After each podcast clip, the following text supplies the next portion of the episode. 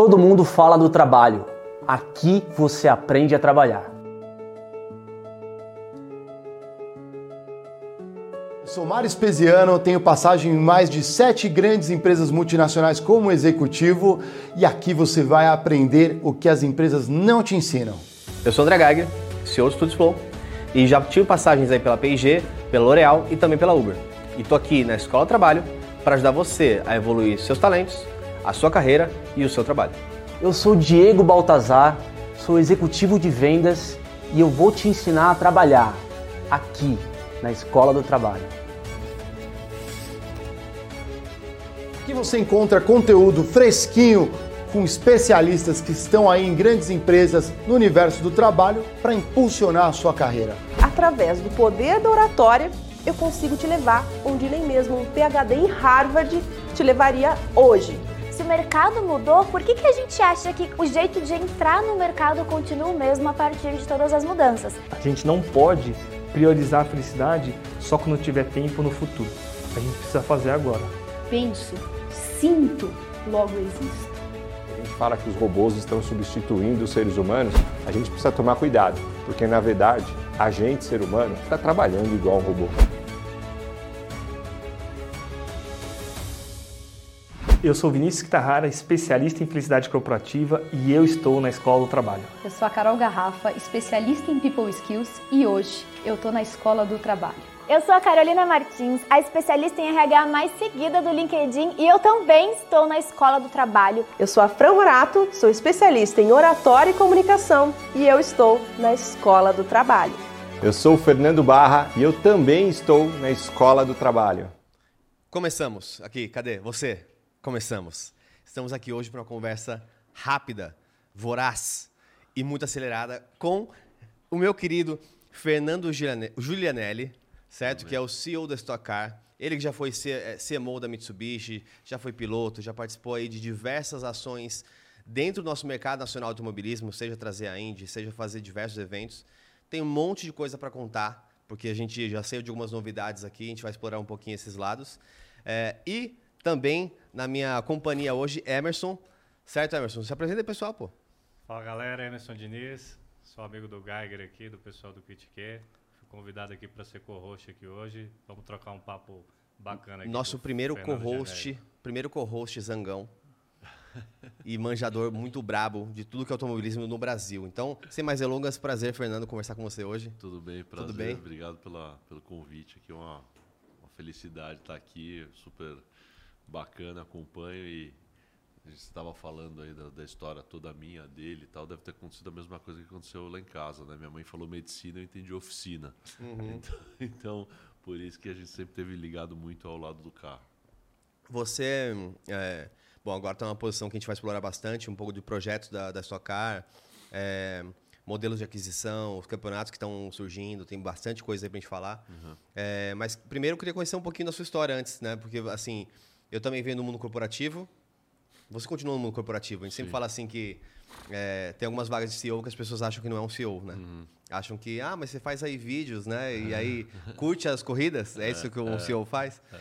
é, mas como que foi a trajetória, assim, desde, desde sempre, correndo, se envolvendo com automobilismo, é, depois atuando na área de, de, intra, dentro das companhias, né, com o marketing ali da Mitsubishi, por exemplo, é, e agora assumindo essa posição, ou com essa posição, como que você vê a construção da sua trajetória, se você fosse contar de você para você? Tá, é, assim, é, fazendo uma longa história um pouco mais curta, né? Eu, eu com 12 anos de idade morava num prédio, né? Gozado como, como a vida dá voltas. Né? Eu morava num prédio e tinha uma turma que andava de bicicleta, de skate, como qualquer moleque que jogava bola tal. Já tinha rolemã, não? Tinha rolemã, a gente fazia uns, uns carrinhos de rolemã.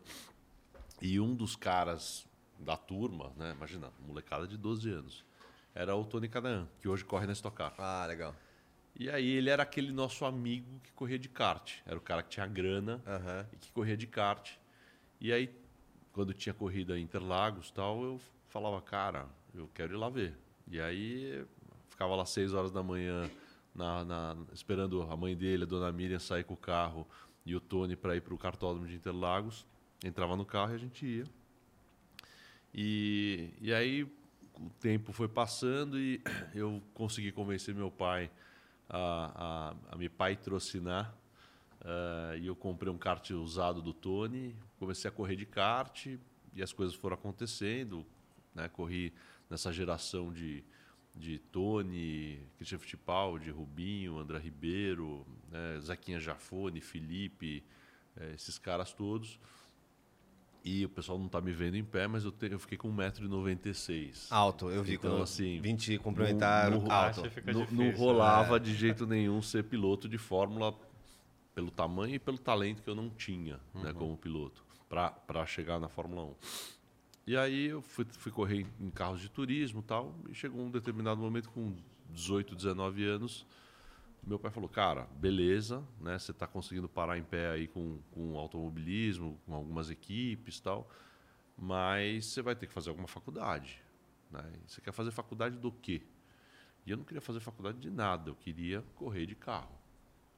Nessa época você estava no turismo? Essa época eu estava já correndo na Fórmula 1. Ah, não. E aí eu falei, cara, talvez a coisa mais próxima que eu possa fazer é publicidade e propaganda até para aprender a, a me vender, a montar meus planos de marketing, uhum. a, a, conseguir patrocínio e tal. Capitalizar o negócio. Capitalizar o negócio.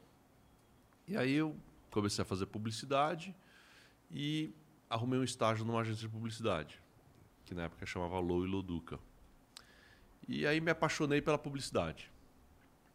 E chegou um dia que eu olhei meio que as duas, os dois lados da moeda, né? E falei assim, cara, eu não quero todo final de ano ser despedido, uhum. né? Porque no fim você correr, ser piloto, ser atleta, tal, chega no fim da temporada começa tudo aquele negócio assim, puta, tem que vender patrocínio de novo, tem que ver que equipe eu vou correr, a, que categoria, quem que vai passar. E aí eu, eu já estava namorando com a minha mulher. É, e eu falei, cara, eu quero ter uma família, eu quero ter filho, eu quero ter estabilidade. Esse negócio de publicidade pagar bem. É, acho que eu vou, vou por esse lado. E abandonei as pistas. Saí completamente uhum. do mundo do, do automobilismo e fui trabalhar em agência de publicidade. Mas, ao chegar nessa agência, tinha uma conta de, da Mitsubishi Motors. E aí os caras chegaram e falaram assim, cara, aquele estagiário lá manja de carro. Põe ele lá no grupo de contas para atender, porque ele vai dar umas bolas dentro, vai, vai fazer a correria, uhum. amassar o barro lá é, com o cliente e tal, não vai chegar lá falando muita besteira. E, e, é legal. E eu comecei a atender conta de carro, meio que me especializei é, em atendimento é, de contas publicitárias de carro. Morei em, na, na, na, Itália, em Turim, atendendo a conta da Fiat, depois através da Léo Burnet. Eu fiquei meio conhecido como esse cara que atendia bem conta de carro. Pô, legal. Aí um dia Estou é, lá na agência, toco o telefone, a secretária lá do, do, atendimento falou assim, Fernando, tem alguém tentando te passar trote aqui. É, por quê? Ela falou, não, porque é um, é um cara falando que é o Galvão Bueno. Uhum. E, pô, imitar o Galvão Bueno é meio parecido com imitar o Silvio Santos, todo mundo consegue, é, né? É. E aí o, o, o, eu falei, dá o telefone aí, né? E eu achei que era trote mesmo apesar de eu ter sido companheiro de equipe do Cacá Bueno durante muitos anos ah. e convivi com o Galvão no box é, em algumas temporadas. Eu atendi o telefone, aí ele virou o espanador da lua, que era o apelido que ele me chamava e só ele tinha. Uhum. Eu falei, cara, é o Galvão. Aí, ô Galvão, tudo bem? Tudo, e você? Tal, pô, Tô aqui na Globo folhando meio mensagem, você ganhou um prêmio, não sei o quê, você tinha sumido no mundo do automobilismo, você virou publicitário, que história é essa? Me conta. Falei, é, então, puta. Aí contei um pouco da história para ele. Ele virou e falou assim: vamos almoçar. Falei, vamos. Aí fui almoçar, cheguei lá, tava o Cacá Bueno, o Galvão, eu, e o Kaká, na época, estava correndo na Argentina. Uhum. É, lembra quando a Argentina quebrou, que teve a história do Curralito e tal? Isso Sim. foi em 2001, se eu não estou enganado. É, desculpa, foi um antes pouco... de ele emendar os títulos todos, né? depois o Kaká ganhou alguns isso, títulos seguidos isso. ali. Isso, mas ele estava correndo na Argentina num campeonato que chamava Super Turismo, é, pela equipe da Peugeot. E a TC 2000 também, que é um campeonato é, argentino. E o que aconteceu foi que a Argentina quebrou e, e a Peugeot resolveu descontinuar o programa de motorsports dele e mandaram o Kaká embora. E o Kaká falou: vou voltar para a Stock Car, vou voltar para o Brasil. E a Stock estava indo para a Globo. Então tinha um, um, negócio, um astro aí se alinhando tal. E aí o Galvão me ligou, a gente foi almoçar, ele falou, cara, o Kaká tá precisando de patrocínio, tá ferrado. É, você não quer ajudar aí com, com, os teus clientes aí? Da, eu entrei no site da tua agência, da agência que você trabalha. Pô, você tem a conta da Coca-Cola, da Smirnoff, do Banco HSBC. É, cara, vamos tentar vender algum, algum patrocínio para o Kaká para ele voltar para Stock Car. Uhum. Eu falei, tudo bem, não tem problema. É, me manda aí um PowerPoint com a, a, a, proposta de patrocínio dele e tal. É, Hoje em dia a gente chama de pitch, né? mas na época era proposta de patrocínio. E aí ele falou: o que é PowerPoint? Eu falei: não, PowerPoint, aquele programinha que você vai lá, põe a apresentação. Põe as fotinhas, né? Você acha que. Não, não tem. O seguinte, todos os patrocínios do Kaká até hoje, fui eu entrei na reunião lá, falei com o diretor de marketing, desenrolou e saiu o patrocínio. Aí eu peguei, montei lá uma proposta de patrocínio fiz um, um roadshow e não consegui vender nenhum patrocínio para o Kaká. É, terminou essa, essa agenda, devolvi o, na época o pendrive para o Kaká. Falei, ó, oh, cara, você que lute, tentei aí com os meus clientes aqui não rolou. Aí eu, ele falou, cara, mas puta, eu nunca. Nessa época ele já tinha algum título de relevância ou não? Ele tinha já campeão da Stock Car B é, e tinha ido para a Argentina, não sei se ele tinha sido campeão de, de super turismo, alguma coisa é assim. tipo a Stock Light hoje. Era Stock Light hoje. E, e aí ele, ele falou, cara, você não quer ser meu empresário? Aí eu, eu virei e falei, assim, cara, piloto de Stock Car tem empresário. Eu conheço empresário de piloto de Fórmula 1 e tal. Sim, nós vamos, vamos dividir o quê, né? Se, se tudo der certo. Aí ele falou, cara, porra, aí Falei, não, obrigado. Voltei para casa, cheguei em casa tal. Minha mulher estava grávida da minha primeira filha.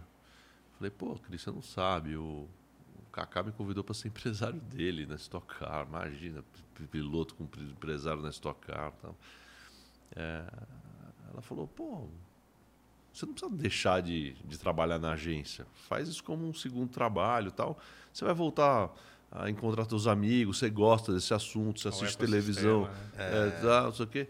Meu, vai lá. Né? Foi, ela foi, foi assim, uma pessoa muito importante nessa, nessa história, dessa construção toda. E, e aí eu falei, pô, é verdade, né, cara? vou viajar final de semana, vou para as corridas, vou encontrar a galera, resenha. É, e se, se der certo a gente conseguir vender lá algum, algum patrocínio, eu ganho uma comissãozinha e fica mais fácil para trocar o carro no ano tal. Uhum. Então, é, essa foi a, a, primeira, primeira fase. Aí o que aconteceu foi que começou a dar super certo. E chegou um determinado momento que eu estava ganhando mais é, empresariando o Kaká e na época já o, o Popó, que era irmão dele também. Uhum é, do que a grana que eu ganhava na agência e trabalhava puta, 24 por 7, 15 horas. E aí eu falei, cara, eu vou montar um negócio desse. Aí montei uma agência de marketing esportivo, depois a gente empresariou a carreira do Christian Fittipaldi, do próprio Tony. É, o Tony veio para o escritório, Luciano Burti, Tarso Marques, é, Ricardo Zonta. É, puta, não quero aqui ser injusto com, com alguns parceiros aí do passado. É, o Attila Abreu, quando estava na Europa, correndo contra o Vettel. Nelsinho Piquet. E, e aí o negócio ficou grande. Uhum. Quando é, chegou meados de 2007, 2008, eu vendi uma parte, a gente, eu e os meus sócios, a gente vendeu uma parte do negócio para o Nizam, para o Grupo ABC. E em 2011 eu vendi a totalidade da, das minhas ações e, e fui, pra, fui convidado para ir para Mitsubishi, assumir o cargo como CMO. Fiquei lá nove anos e, e aí no meio da pandemia eu estou na minha casa no interior é, em Itu, porque eu estava morando, todo mundo trabalhando remoto, né? Uhum. É, toco o telefone, olha, tem um grupo financeiro forte que comprou a Stock Car da Time for Fun, e eles vão fazer uma transformação no negócio, estão falando do teu nome, você toparia ir para lá e Aí eu falei, cara, olha que volta que tá dando esse, né? É, começou lá com um piloto, depois por causa do Tony, o Tony está correndo na estoque, o Kaká. Falei, cara, eu tô tentando. Sim, isso é um karma, né? Não, não adianta eu querer fugir disso, porque esse negócio vai estar sempre ligado na minha vida. E aí topei o desafio de, de junto com toda a minha equipe, né, com todos os colaboradores da Stock Car, as equipes, os patrocinadores, eh, os órgãos de imprensa, eh, os pilotos, todo mundo fazer essa transformação que a gente vem fazendo nos últimos três anos da Stock. Então, é um pouco isso. Um ótimo resumo, primeiro. É, é interessante, porque assim, eu sei um pouco da correria, como, de como é essa parte de patrocínio, a luta, né? Que muitas vezes quem está tá assistindo em casa não, não sabe como que é para um, um piloto chegar até onde ele chega, se manter, se não for tão se não for num evento tão relevante, achar patrocinadores, etc. Eu lembro que em 2010 é, a, a P&G, né, através da, da Gillette, ajudou o, Bruno Senna a, a ficar na, a entrar na Fórmula 1. Eu lembro que o, o estagiário de marketing ali, que era o é, Marcelo Ferronato, depois agora recentemente estava na estava na Red Bull como como CMO. É, ele foi quem assinou o contrato primeiro assim de, por e-mail, né, para proposta ali de patrocínio para uhum. que ia ajudar esse ajudar caminho a se fechar. É, e daí para frente também sempre tentei ter um pouquinho um pezinho ali para brincar de kart de vez em quando, alguma coisa do tipo. É, a pandemia veio, eu tinha entrado numa num campeonato da Publicis de kart, acho. É. Só que aí veio a pandemia, tipo, começou a atrasar as corridas, aí falou, pô, vai ter que desmarcar tudo, aí foi foda. É, mas eu acho que esse novo momento que a gente está vivendo é um momento muito rico porque, assim, a gente sempre teve um momento que era de extrema dependência de um, de um agente maior, como a Globo, por exemplo. Sim. Então, é inegável que a Globo, na sua história, é, modelou o, o que o brasileiro também gostava ou não gostava. Porque a partir do momento que você coloca ali o vôlei, olha como o vôlei cresceu né, durante os anos 90 ali, obviamente pela visibilidade que Sim. tinha. Ela escolhia o que, que ia bombar. E hoje em dia a gente tem novos caminhos, né? Eu acho que a, a Stock ela também é uma prova disso. Ela cresceu, se não me engano, mais 100% nos últimos dois anos, certo? Sim. É, como que é para você, é, que talvez tinha um, um, contexto até a pandemia, muito mais do mercado, que era esse mercado um pouco mais dependente, e agora vendo essas inovações, né? Inclusive vocês fecharam com a própria tribo. Achei um, um acerto muito grande. Eu estava um salve aí para o Brecht, para o Gal, para o Apoca. É, como é que você vê esse movimento novo da internet e, do, e de outras parcerias, né? Não, acho que, pô, primeiro assim, é, pergunta maravilhosa, porque eu lembro quando eu comecei a empresariar piloto, o cara ganhava a corrida, eu falava assim, cara, tomara que segunda-feira saia uma foto dele no jornal aparecendo aqui o cantinho do patrocínio, né? Então, uhum. você era altamente dependente de coisas que você não controlava. Então, hoje, cada piloto tem a sua plataforma é, de divulgação, de produção de conteúdo, que entrega mais do que simplesmente um adesivo colado na porta do carro de corrida para os seus patrocinadores, uhum. parte de palestra, parte de produção de conteúdo, é, endorsement, experiências é, mesmo, é, né? endorsement de, de, de, de, produtos, né? Vocês é, conhecem muito bem isso. Então tem esses, esses movimentos independentes que no fim são tijolinhos que constroem um castelo maior. E, e, gozado você estar tá começando por isso, porque eu comecei justamente por isso quando eu assumi é, esse papel na Stock. Né? Assim, a primeira coisa, eu liguei para a Globo, que pô, a gente respeita demais e a Stock Cara só é desse tamanho é, uhum. porque ela teve esse, essa história com a Globo. Mas eu, eu, eu expliquei para a Globo, eu falei, olha, é, quando você põe, por exemplo, um seriado no Globoplay, você não põe o primeiro, o quinto, o décimo e o décimo segundo episódio. Você tem que pôr do primeiro ao décimo segundo episódio. Senão você não engaja, senão você não conta uma história tal. E vocês, na TV aberta, estão fazendo isso com a Stock. Né? Eu entendo que vocês têm outros compromissos aí de direitos de imagem tal. É, mas eu preciso cuidar do nosso negócio. Então vamos, vamos combinar o jogo.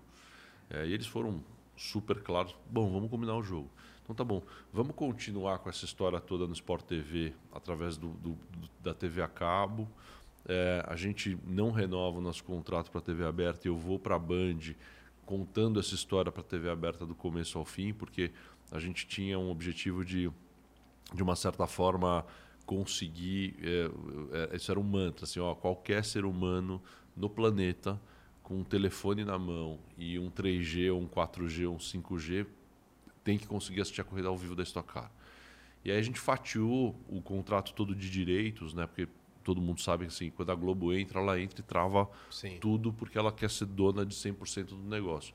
Quando a gente conseguiu combinar esse jogo com a Globo, né, e foram super parceiros, inclusive a gente acabou de renovar até 2025 a nossa parceria de Pay TV com eles. E hoje é, também transmite pela Sport TV, né? Isso, então, é Sport que é, TV, que é da Globosat. Globo. É, aí a gente tem a Band aberta, todas as corridas. E, e aí a gente voltou a, a controlar todas as plataformas o nosso próprio conteúdo. Então hoje está no Twitch, está no Instagram, está no TikTok, está no Facebook, está no YouTube, está é, na YouCast, tá, é, e estamos só começando esse mundo de streaming de Netflix, Star Plus, que vão, vai começar.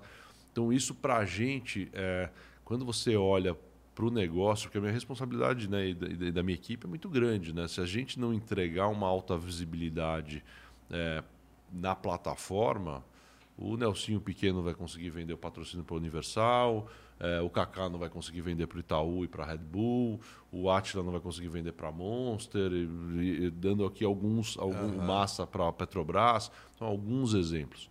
É, então, a, é, quando a gente conseguiu costurar isso e, e não ficar pendurado só num ganchinho, deu uma tranquilidade assim de falar assim, tá bom, se um dia a gente precisar ter um DR com alguma plataforma ou com algum canal, não é que a gente está no meio do mar aberto é, sem motor e sem vela e sem remo. Né? Então isso, isso dá uma tranquilidade. Eu, eu, eu, acho que, inclusive, isso foi a grande virada que a gente conseguiu dar no, na, no negócio, na plataforma, do ponto de vista de visibilidade. Não tem, tem outras coisas que a gente cresceu muito, como game, como relacionamento, enfim, essas coisas. E hoje o resultado disso é que a Stock Car é transmitida para mais de 150 países ao vivo em quatro línguas. Então, é, imagina que no Japão passa Stock Car. Né? Então é um evento nacional, mas com visibilidade global. E aí uma Procter Gamble, uma Coca-Cola, uma Red Bull, enfim, esses caras, quando vão fazer uma análise de patrocínio, eles olham tudo isso e fica muito mais fácil ou muito menos difícil, dependendo do ponto de vista, é. você conseguir assinar um contrato. É, é, interessante que você você conta assim e eu também olhando um pouco para para algumas coisas que eu já é, entendi do, do modelo é, existiu claramente uma diferenciação entre algo que era óbvio uma empresa mas era um semi-profissional para agora um profissionalismo é, muito mais extenso. Então é, preocupações que a gente vai falar também um pouco mais para frente como SG. Sim. Preocupações, por exemplo, como em 23 agora a gente vai ter uma é, mulheres dirigindo também, certo? Sim. É, como que você viu essa, esse papel é, dessa responsabilidade maior é, de em conjunto com, com trazer isso tudo para dentro de casa ou é, entender o conceito global do, do care stock, também ter essas preocupações né, do de que para quem está começando é, parecem distrações, né? como a SG, como mulheres, né? a diversidade maior no, no, nas pistas, aquisição de novas, de novas categorias. Como que você é, tentou modelar para que isso fosse natural e acontecesse ao longo do tempo? Não, acho, que, acho que é natural, porque assim, quanto mais alto você voa, mais você aparece no radar. Uhum. E quando você mais aparece no radar, você tem mais demandas.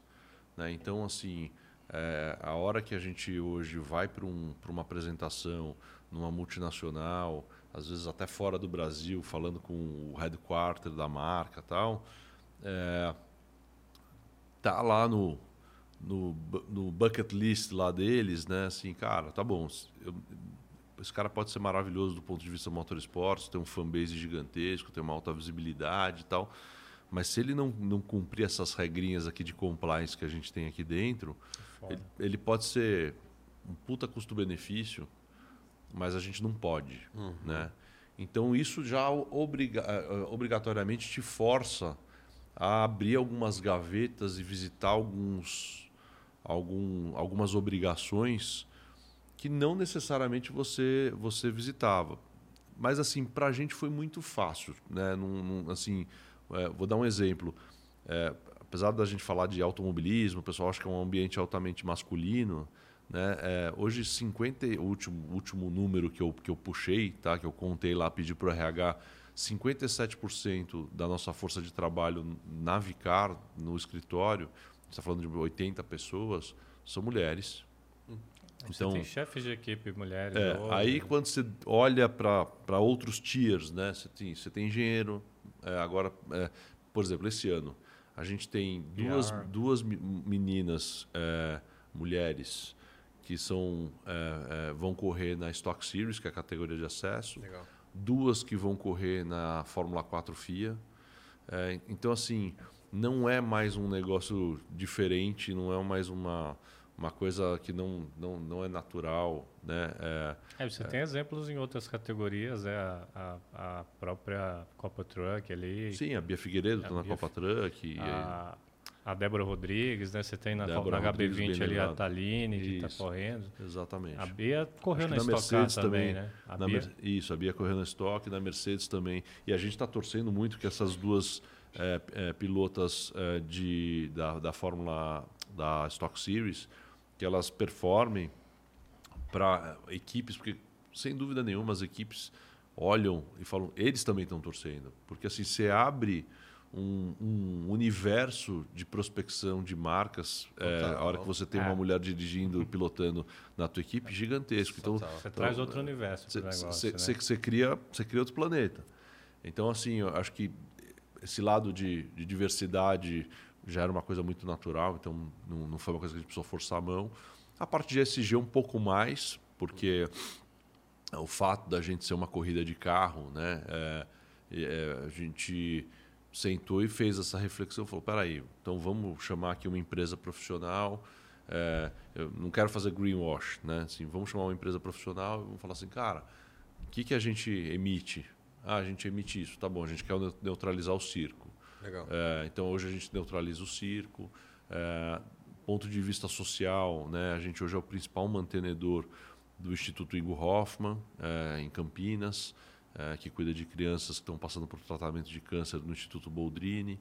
É, a gente doa hoje 5% da nossa bilheteria do ano inteiro, é, vai direto para a conta do Instituto. A gente tem alguns programas de credencial solidária, a gente tem doação mesmo de recursos.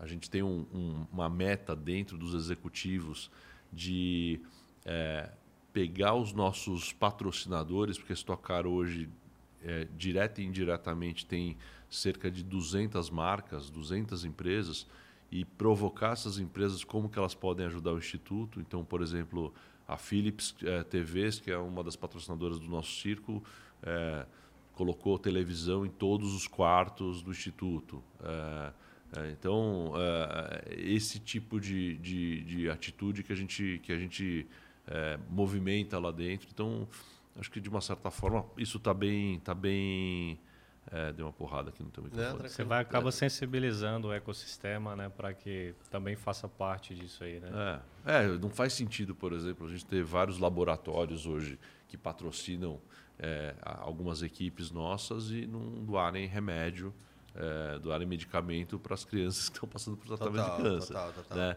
Então, a hora que a gente mostra que a gente está pondo a mão no bolso, que a gente está é, investindo tempo nessa história e na causa, é, automaticamente eles vêm. E, assim, obviamente, é, não vou falar que o Stock Car ou a própria automobilismo é um esporte elitista, é, porque nós sabemos que é, existem hoje muita gente que trabalha para que isso não seja uma barreira. Sim. Mas, obviamente, o, o ambiente mais natural, como o gasto é muito elevado para você fazer uma prova, para você competir, etc., é, acaba fazendo com que é, existe ainda uma barreira mais natural, certo? Como que é, é caro para quem corre, mas como que você vê a relação dos fãs e da comunidade ou do entorno em relação a, a, ao mundo competitivo, ao automobilismo? É, é, assim, uma coisa que, que eu tenho que ficar defendendo toda hora, né, é que a hora que você olha 34 carros correndo lá num grid, é, aqueles 34 pilotos, na verdade, eles estão representando é, diretamente 800 pessoas, que tem mais três, quatro pessoas dentro de casa. Então tem o motorista da carreta,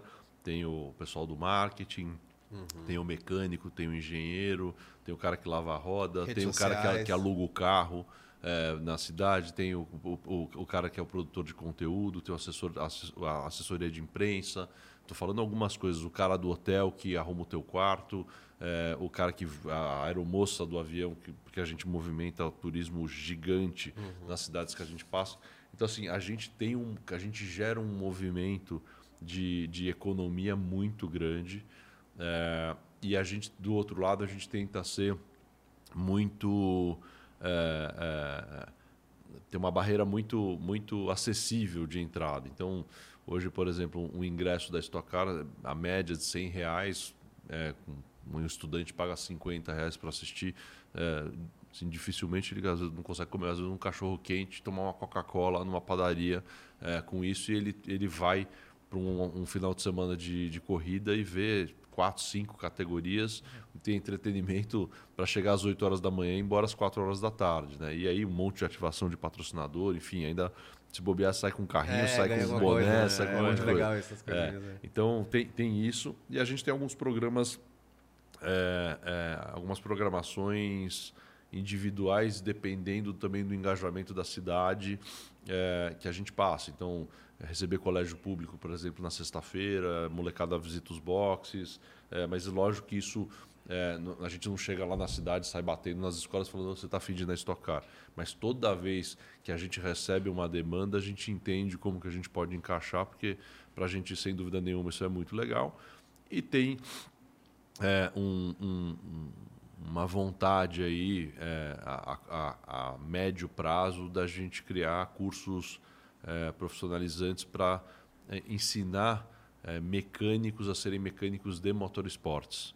Né? Oh, Porque se você chegar hoje numa concessionária, numa oficina, né? você, você vive muito esse mundo aí de de, de mercado de, de pós-venda e der um grito lá para os mecânicos, ó, quem quer sair dessa concessionária ou dessa oficina e trabalhar na Stock Car, todos eles não. levantam a mão.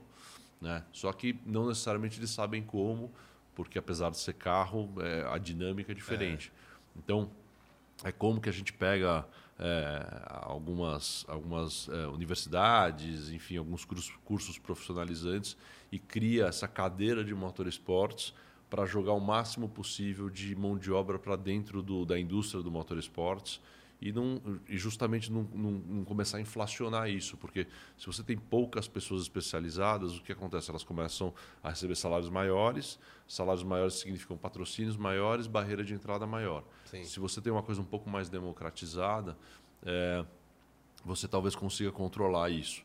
E um outro papel, só para terminar a tua pergunta, é é, a hora que a gente dá muita visibilidade para o esporte, do jeito que a gente está dando, e começa a ter muito mais facilidade ou menos dificuldade para patrocínios entrarem, é, as equipes começam a ganhar um pouco mais de poder para escolher quem é o piloto. Então, vão escolher muito mais em cima do talento do que em cima do dinheiro. Então, é, uma, é, é, um jogo né? de xadrez, é uma coisa vai levando a outra. Sim, entendeu? interessante. E às vezes o piloto também escolhe a equipe, né? Isso. Chega a esse ponto também. Isso, isso. Um ponto interessante que o, que o Fernando comentou é sobre a questão das cidades abraçarem o evento, né? Eu já presenciei isso. Tem cidades aí que o pessoal fica anseia por, por um ano para que tenha aquela etapa lá, né? E Sim. você vê assim de 80 anos a 3, 4 anos, está a família toda lá na arquibancada. Aí os patrocinadores geralmente fazem algum tipo de ativação ali. Se puder envolver, assim, o pessoal uhum. vai atrás, sabe? teve no Galeão, não foi? Teve, é, no teve, a, gente fez, a gente fez no Galeão em 22, que até, assim, o fato de fazer do Galeão me gerou uma, uma pauta gigante, porque, assim, todo mundo tem um aeroporto agora na cidade, o secretário de esportes, de turismo liga e fala, não, a gente também tem aeroporto, uhum. vem fazer aqui. Uhum. Como se fosse a coisa mais fácil do mundo, né? Mas, mas o, o, o, Galeão foi uma história legal, né? Assim, que foi um sonho que a gente que a gente teve e, e nunca ninguém tinha feito uma corrida num aeroporto é, em funcionamento, num aeroporto comercial como como é, de, de, passageiros como o Galeão, que inclusive é o maior do Brasil. E cara, foi isso assim, foi eu, eu, eu falo isso para a nossa equipe, né? eu falo, olha, é, para mim, isso foi muito mais um, uma, uma lição aqui para a gente. de que a gente é capaz de qualquer coisa. É, porque assim, se a gente fez essa corrida, a gente consegue fazer qualquer uma em qualquer lugar. É. Então, assim, agora é, a gente zerou a pedra e, e, e, foi muito legal, porque quando a gente começou a falar isso lá dentro, né, de uma forma bem incipiente, o pessoal, Fernando, você saiu, tomou uma garrafa de vodka e voltou para trabalhar. Você está louco que a gente vai conseguir fazer uma coisa de estocar no Galeão.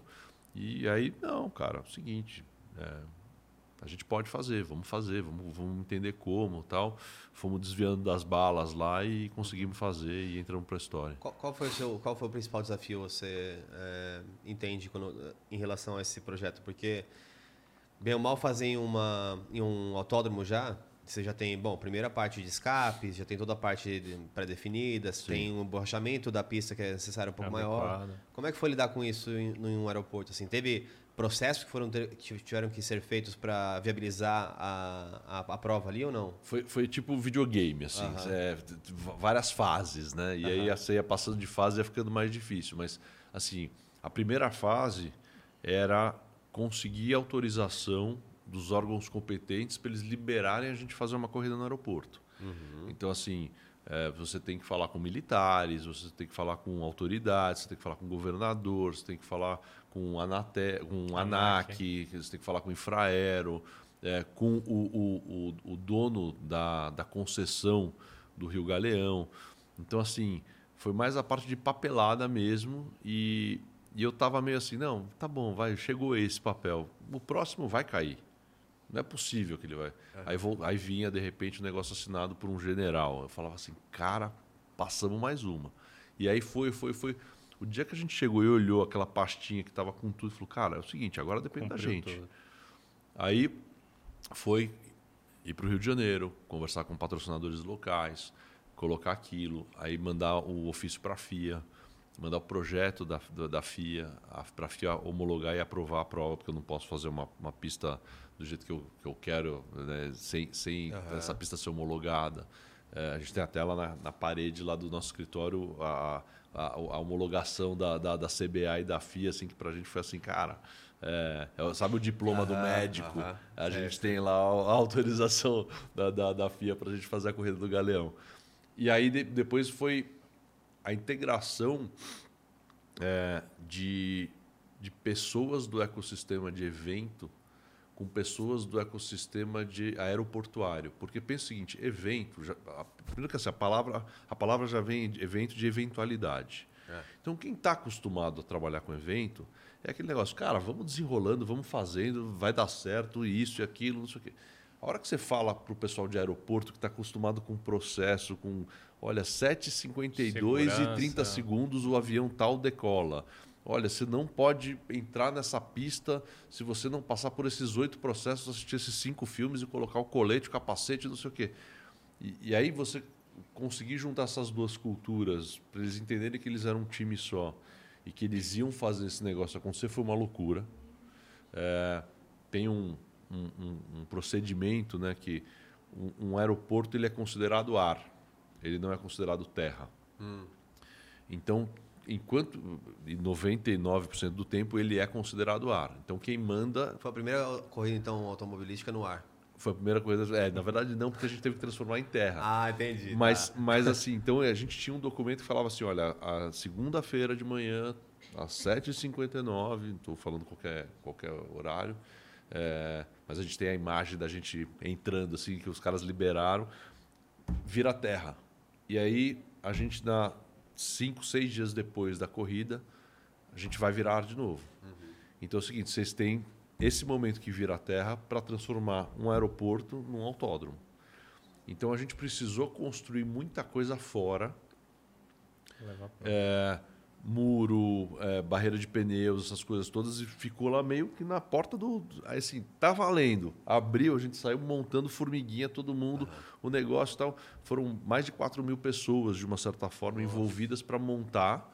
E aí é gozado, né? Porque assim, bandeira, quadri, bandeira quadriculada, acabou, pode, o pessoal tal, todo mundo, é, tá, puta, deu certo, deu certo. Falou assim, galera, é o seguinte, agora tem os outros 50, é outra, tem, outro, tem que voltar à piscina. Desmonta, é. Agora tem o desmonte todo e a gente precisa deixar o negócio redondo, porque senão a gente nunca mais volta para cá. Os caras vão falar assim, os caras deixaram lá tudo sujo. Então, cara, foi um MBA de evento, foi muito legal.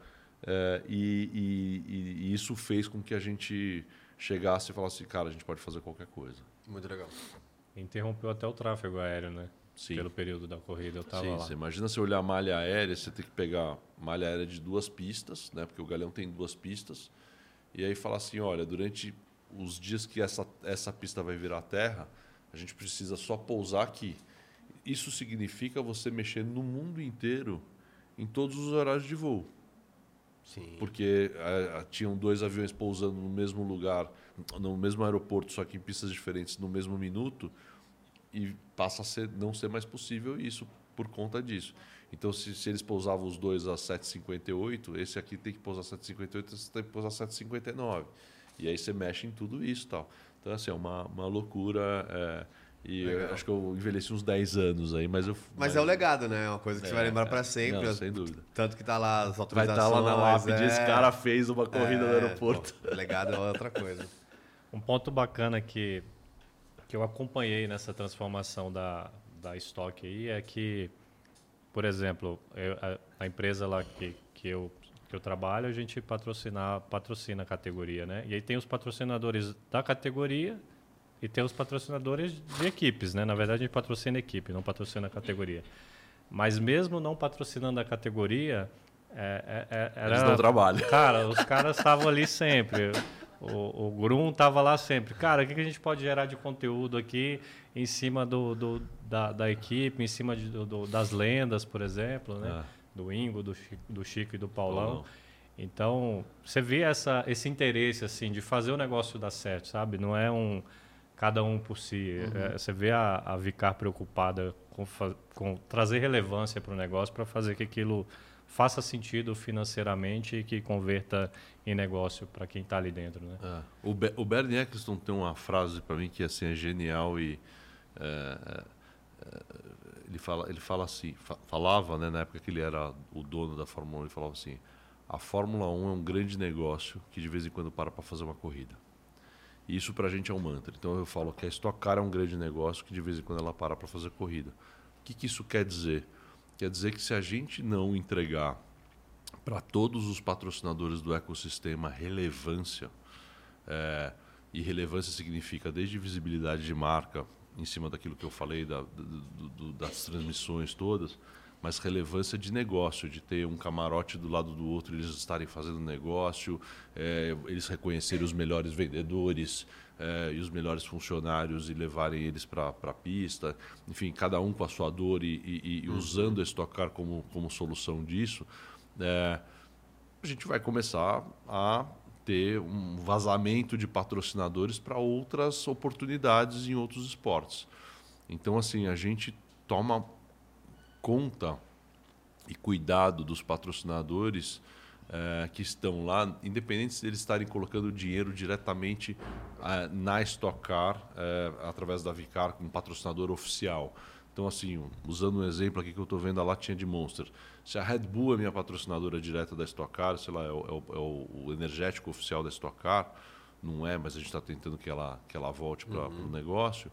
É, se tiver um carro da Monster lá, a gente, a gente lógico que preservando as propriedades da Red Bull, mas a gente vai estar tá cuidando bem da Monster também, porque ela tem um papel, ela está pondo dinheiro lá lógico. dentro daquele negócio e está comprando camarote, está fazendo um carro andar, está contratando um piloto, esse piloto está gerando conteúdo para a marca Stock Car, isso faz com que a gente consiga licenciar mais produtos, consiga vender mais game, consiga organizar mais, mais é, campeonatos é, de Stock Car, tenha mais fãs.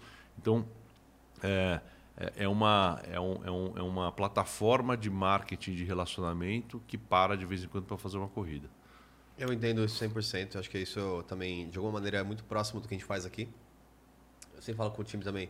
Essa é a parte que é a parte de diversão, ó, que a gente está aqui conversando. Sim. Porque o trabalho todo tá na hora de manhã, à tarde, enquanto eu estava na reunião, enquanto a gente está pensando como que a gente faz para o ecossistema estar forte o suficiente para que a gente possa continuar conversando sim. nesse momento que a gente conversa. Sim, né? sim, então é interessante sim, isso. Às vezes eu nem sei quem ganhou a corrida, para ser bem sincero. Assim, eu, a gente entra tão na, na parte de, de negócio, de produção, é, de saber se está todo mundo sendo bem atendido, se é, a vazão dos fãs está rápida na hora que a corrida acaba, se a segurança está funcionando, se os banheiros estão limpos, se a coxinha está quente, se a cerveja está gelada. É, é, tanta coisa para a gente se preocupar. Uhum. Que termina a corrida, eu, eu viro. O pessoal vem para o rádio e fala assim: Fernando, você precisa agora ir para o pódio, porque acabou a corrida, precisa estar tá lá na cerimônia de pódio. Eu falo, beleza, eu vejo quem ganhou a corrida na cerimônia de pódio porque eu estou trabalhando, não estou me divertindo. É. Né? Então, é, isso foi uma coisa que eu precisei saber separar bem, né? porque quando você começa a trabalhar com uma coisa que você sempre gostou, é, você precisa tomar cuidado. É igual você gostar de beber e montar um bar.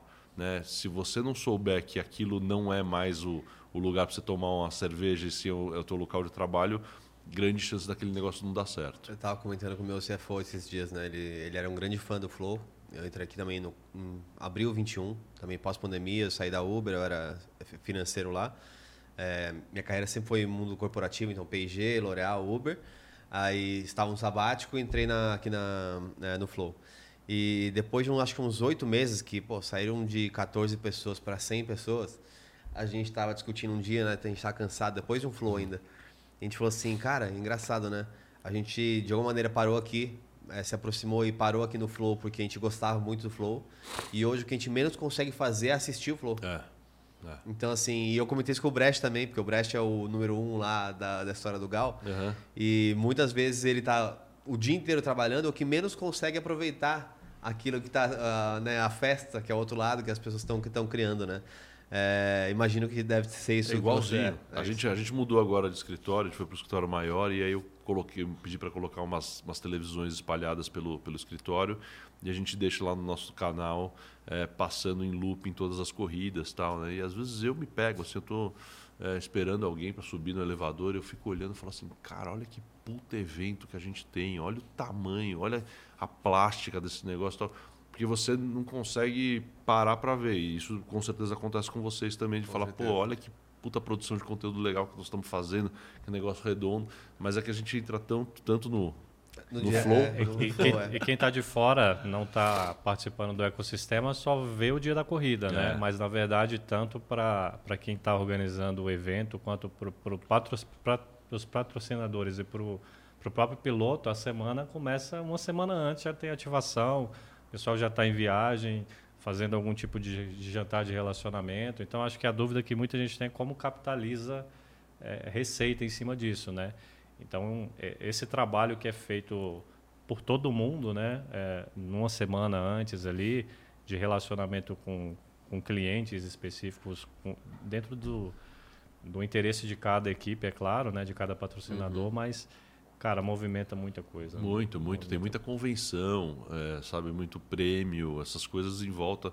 Às vezes a gente. Palestra. Lá, eu vou jantar, às vezes, do, vou fazer uma reunião num hotel, que não necessariamente eu estou hospedado na cidade. A hora que eu chego lá, o hotel está forrado com a, é, a equipe Lubrax de Stock Car, bem-vindo, a convenção. Eu falo, cara, isso só está acontecendo uhum. porque a gente veio correr nessa cidade e o cara está fazendo a convenção regional dele. Então isso dá um orgulho enorme, porque você entende que o negócio, que as raízes estão bem profundas, não é, né, como eu falo, simplesmente um adesivo colado no carro de corrida ou um bordado no macacão ou num boné de um piloto. Sim. E, bom, nesse processo, então, de, eh, acho que de expansão, vamos dizer assim, é, vocês claramente entendo que ao profissionalizar ainda mais a gestão, vocês encontraram algumas ferramentas de, que torna isso mais escalável. Vem daí, primeiro você é, entendeu a gestão, depois partiu para aquisições e pra, de, de outras categorias? Ou foi um interesse mútuo? Como que surge esse movimento de comprar categorias ou é, somar mais ao portfólio?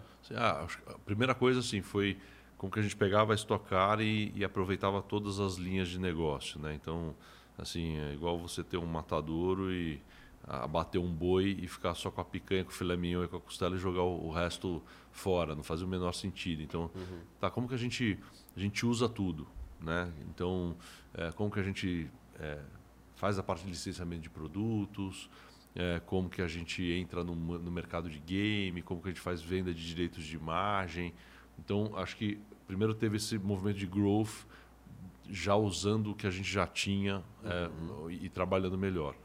É, Só para você ter uma ideia, o ano passado, é, monitorado, mais de, aconteceram mais de 5 mil corridas de Stock Car virtual organizadas organicamente. É, é do iRacing? É, é, o iRacing e o Automobilistas 2. Tá. Então imagina que, sei lá, 5 mil largadas de pessoas que se organizaram, baixaram o game, né? Isso porque a gente ainda não está em Playstation, não está em Xbox, quer dizer, estamos falando de game sofisticado de...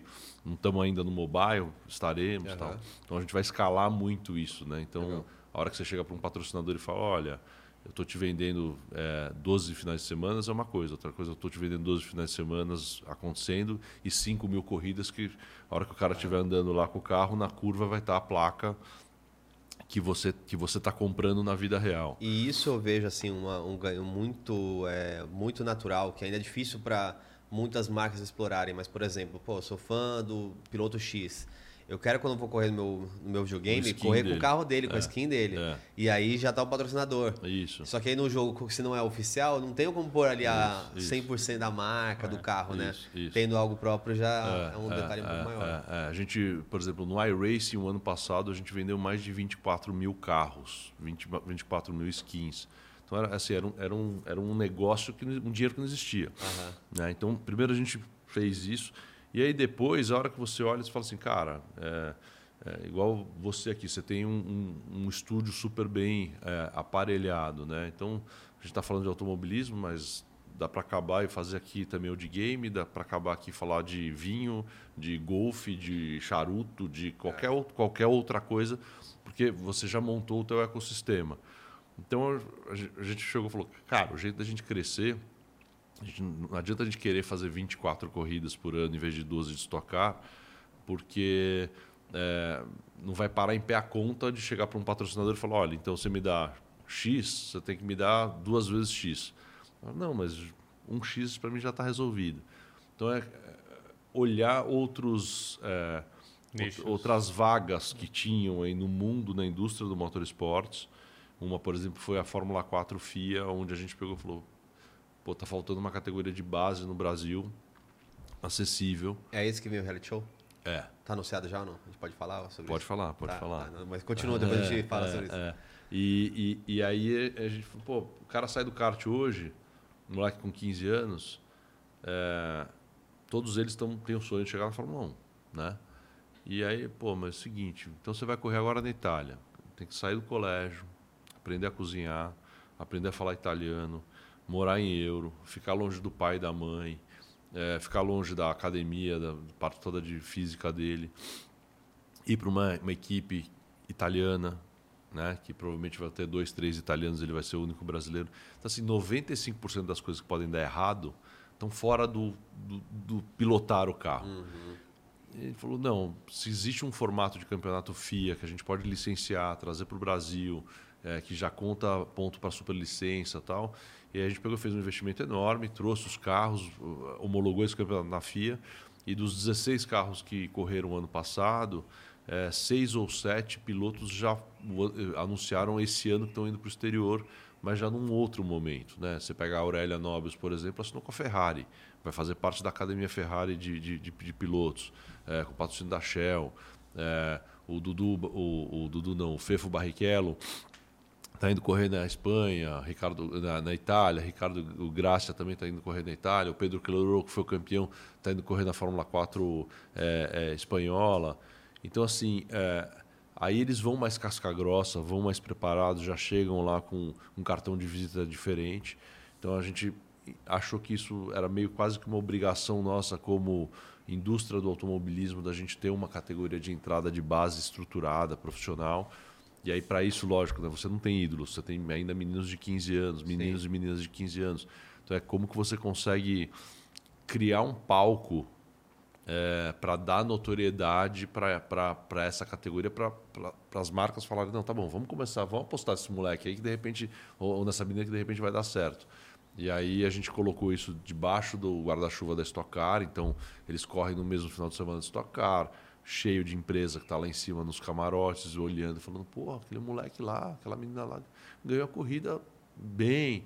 Pô, será que não vale a pena a gente ir lá falar com o pai dela ou com o pai dele, colocar uma graninha lá, já começar a dar uma bloqueada, porque uhum. de repente nós vamos estar com eles é. tal. E, e, e aí fomos pensando em outras coisas, como, por exemplo, o, o reality, o seriado, que é justamente para dar um pouco mais essa cauda longa de, de, de visibilidade, de notoriedade para os pilotos. O seriado vai ser vinculado onde? Onde vai, vai ser distribuído? A gente vai anunciar semana que vem, Tá bom. é, é, mas é uma grande plataforma de streaming. É, quem produziu para a gente foi o pessoal da Búfalos. Eles acompanharam o ano inteiro é, e, e em finais de semanas de corrida e também foram na- na- nas casas dos pilotos, cobriram aquele lado um pouco mais humano, um lado mais de, de mãe, é, filho, é, preparação física, os desafios. Aquela aflição da família. Aquele pai mais é, mãe de Miss, então tem a, tem a polêmica, o- um que gosta do outro, que não gosta do outro, enfim. Então a gente conta um pouco, muito obviamente, muito inspirado pelo que é o Drive to Survive, que foi uma grande virada que a, que a Fórmula 1 deu, né? porque a Fórmula 1 sempre, sempre foi aquilo, mas as pessoas sempre viram a corrida. E no fim aquilo lá é uma novela da vida do- do, É, esporte. é. Né? Então acho que o lado brilhante que a Liberty soube fazer foi isso. Né? Tinha um filme, né? Que é qual que é aquele filme que participa um brasileiro? Que ele é, começa a vender os dados do, das equipes. É o. Cara, que fez o Xerxes. Como chama, pô? O Rodrigo Santoro? Qual? Eu não conheço. viu? É Rodrigo Santoro, né? Procura aí, é, Lucão. O, o filme Ele que é de a vender, automobilismo. ele, ele começa a vender os dados Eles dão das equipes. companhia, né? começa a vender os dados e tal. É uma grande trama. Muito bom o filme, É legal? inclusive. Muito bom. É. É. como se fosse fazer um filme. Isso foi antes até da- do Drive to Survive. Mas contando que assim, não é tudo flores, não. Ah, o Rush um- lá com, né, com o Nick Lauda e o James Hunter é, é um Também, baita filmaço. também né, baita que, filmaço, Que, é. que- que conta um pouco isso. Assim. É. Acho que no fim as pessoas querem ver isso. Né? Assim, É. Você vê lá o, no, no basquete o Last Dance lá do pessoal do Chicago Bulls. Então o esporte está ganhando também esse, esse novo momento de. é, porque, cara, assim, uma, uma coisa é você ver um cara, por exemplo, ganhar uma medalha, uma medalha nas Olimpíadas, outra coisa é você conseguir ver a jornada toda dele de sofrimento, de treino, de disciplina para ele chegar lá. Né? Então, você contar essa história, você inspira muitas pessoas a serem, quererem ser atletas e isso, e também você dá muita visibilidade de patrocínio, tal que não necessariamente o cara tinha só com o carro andando na pista, né? Então, Tenho duas perguntas em uma. E eu queria ouvir, ouvir- ouvir a opinião de vocês sobre isso. É, Um, acho que ficou bom, viralizou um tempo atrás aí a questão, um aplicativo da FIFA, que no, no Mundial eles colocavam ali, você assistindo o jogo, mostrava os dados de corrida, todos os dados que estavam acontecendo ah, eu ali. vi, eu vi. né, e, a, no- e a camisa, você podia comprar Isso. a camisa do jogador. num app ali para a pessoa. Então, acho que um- uma vem a parte de tecnologia, que- que eu é, vou estender a pergunta muito mais focada em tecnologia. É, mas tem um segundo ponto que eu acho que é, é, tem muito uma relação com o esporte, que é como que é, estão hoje marcas, por exemplo, do mundo, do, do mundo de apostas. Porque corrida sempre foi um ambiente natural de apostas. É, mas apesar do Brasil ser um dos países que mais é, trabalha aposta no entretenimento, com aí você que é apostador em casa, é, existe tipos de aposta, tá? Um, aposta sem entretenimento, você aposta o que você pode, legal. Se você aposta dinheiro que você não tem, não é legal. Mas jogo consciente, né? é, o jogo consciente. Mas eu achava que seria muito natural, por exemplo, mais natural, a confiança em, um, em algo como a Stock Car do que confiar na série D, série D de um estadual, sim. que existe muito, né? Algum- Sim. alguns jogos. É, existe uma abordagem em relação ao Sim, mundo de apostas? sim, como sim, que é, isso, como isso já, é isso? isso já acontece, né? Tá. Já, já existem odds de Stock Car em várias plataformas. É, inclusive, a gente tem um, um patrocinador para ser... Ah, esse aí. Qual que é o nome do filme? Esse- Golpe duro? Com, com Will Smith Golpe também, duplo. né? Acho, que, acho que tem o Will Smith Cara, eu não conhecia. Will Smith, é olha, olha bom, eu- é. É legal, você assista. já- Vale você já- muito a pena. Você já fez o meu, o meu, o meu final de semana, já, já, já vou assistir esse filme. Boa, boa. É, e então assim já existem essas essas odds e é exatamente isso que você falou, né? É, assim, é impossível você combinar um resultado é, com 34 pilotos. É muito mais imprevisível, né? eu acho. Assim, acho que pouca gente tem noção de que a Stock é o, a categoria mais competitiva que existe. Dentro de um segundo, acho que não É, tem nenhum 30 grid carros. tão apertado É, é. em nenhuma outra categoria. De um segundo, como tem na, na É, Stock. E, e a gente tem uma governança muito grande sobre isso, porque assim, é um fornecedor de motor onde a gente controla é, que, que a gente vê todos os dados de todos os motores para ver se eles todos estão equalizados ou não. Porque é justamente isso, né? Assim, por que, que a Stock Car hoje está sendo transmitida para 150 países, tal, em quatro línguas, tal? Porque assim, é, cara, são 30 carros no mesmo segundo. Então assim, qualquer corrida é boa, é. né? É, e, e aí esse ambiente de bet se sente confortável em, em investir Uhum. É, porque sabe que não vai ser envolvido em nenhum, nenhuma falcatrua, enfim, é impossível você combinar dá pra, resultado. Dá para ver os dados, é só ver tipo, Exatamente. se teve algum tipo de, pô, tirou, desacelerou ali na hora ou não, isso, né? Isso. Daria para checar, esse ponto. Isso, e, e, e, um, outro ponto muito, muito legal é, é assim, também a chegada do 5G vai trazer muita coisa de conectividade para a gente que hoje até então não era possível por conta da latência de um carro muito rápido. Então, por exemplo, a nova geração dos carros da Stock Car que a gente vai estrear em 24, cada carro já vão ter duas câmeras on-board, então você vai ter um aplicativo que você vai poder escolher em que câmera que você quer assistir. Legal. Você vai ter em real time todos os dados, então tem muita coisa que vai sendo destravada por conta do, do da tecnologia chegando. É, a gente já tem, por exemplo, hoje com a Intelbras o VAR do automobilismo. A gente tem 70 câmeras espalhadas pelo autódromo, é, em todos os boxes, por exemplo. Então, quando tem qualquer dúvida se o pit stop foi feito da forma certa ou não, então a gente tem tudo gravado para justamente ver isso. Antes, imagina que você é, a complexidade do automobilismo, né? E por isso que as empresas vêm procurar a gente com esse briefing. É, uma coisa é você estar tá fiscalizando, por exemplo, um jogo em quatro linhas, tem 22 caras lá, uma bola, é, vai ter uma história do time A e a história do time B, ponto. Numa corrida, são 34 corridas diferentes. O cara que largou em último, ele tem uma corrida diferente do cara que largou no meio, do, do cara que largou na frente. É, você... E a inversão do grid é, é, então, é mas, mais para equalizar, né? É, mas assim, imagina você, você é, fiscalizar em quilômetros quadrados, né, em metros quadrados, milhares de metros quadrados, é, se um piloto freou e deu na traseira do outro. Tal. Então, quando você começa a ter a tecnologia ao teu, ao teu favor, você começa a mitigar um monte de, de, de, de discussões. Lógico que isso não cabe a Vicar, né? Uhum. Quem apita o jogo é a Confederação Brasileira de Automobilismo. É, até para segregar as funções. Sem dúvida nenhuma. E, e, também, assim, mas, mas de uma certa forma é uma preocupação nossa, porque uhum. no fim o produto final é nosso. Uhum. É muito ruim terminar uma corrida e você dá o resultado lá e aí na segunda-feira o, o, o, o, fã entra no site e vê que fala, mas não foi esse cara que subiu no pódio. Ah, não, porque na volta 5, depois de 5 horas a gente julgou e ele bateu na traseira do outro tal.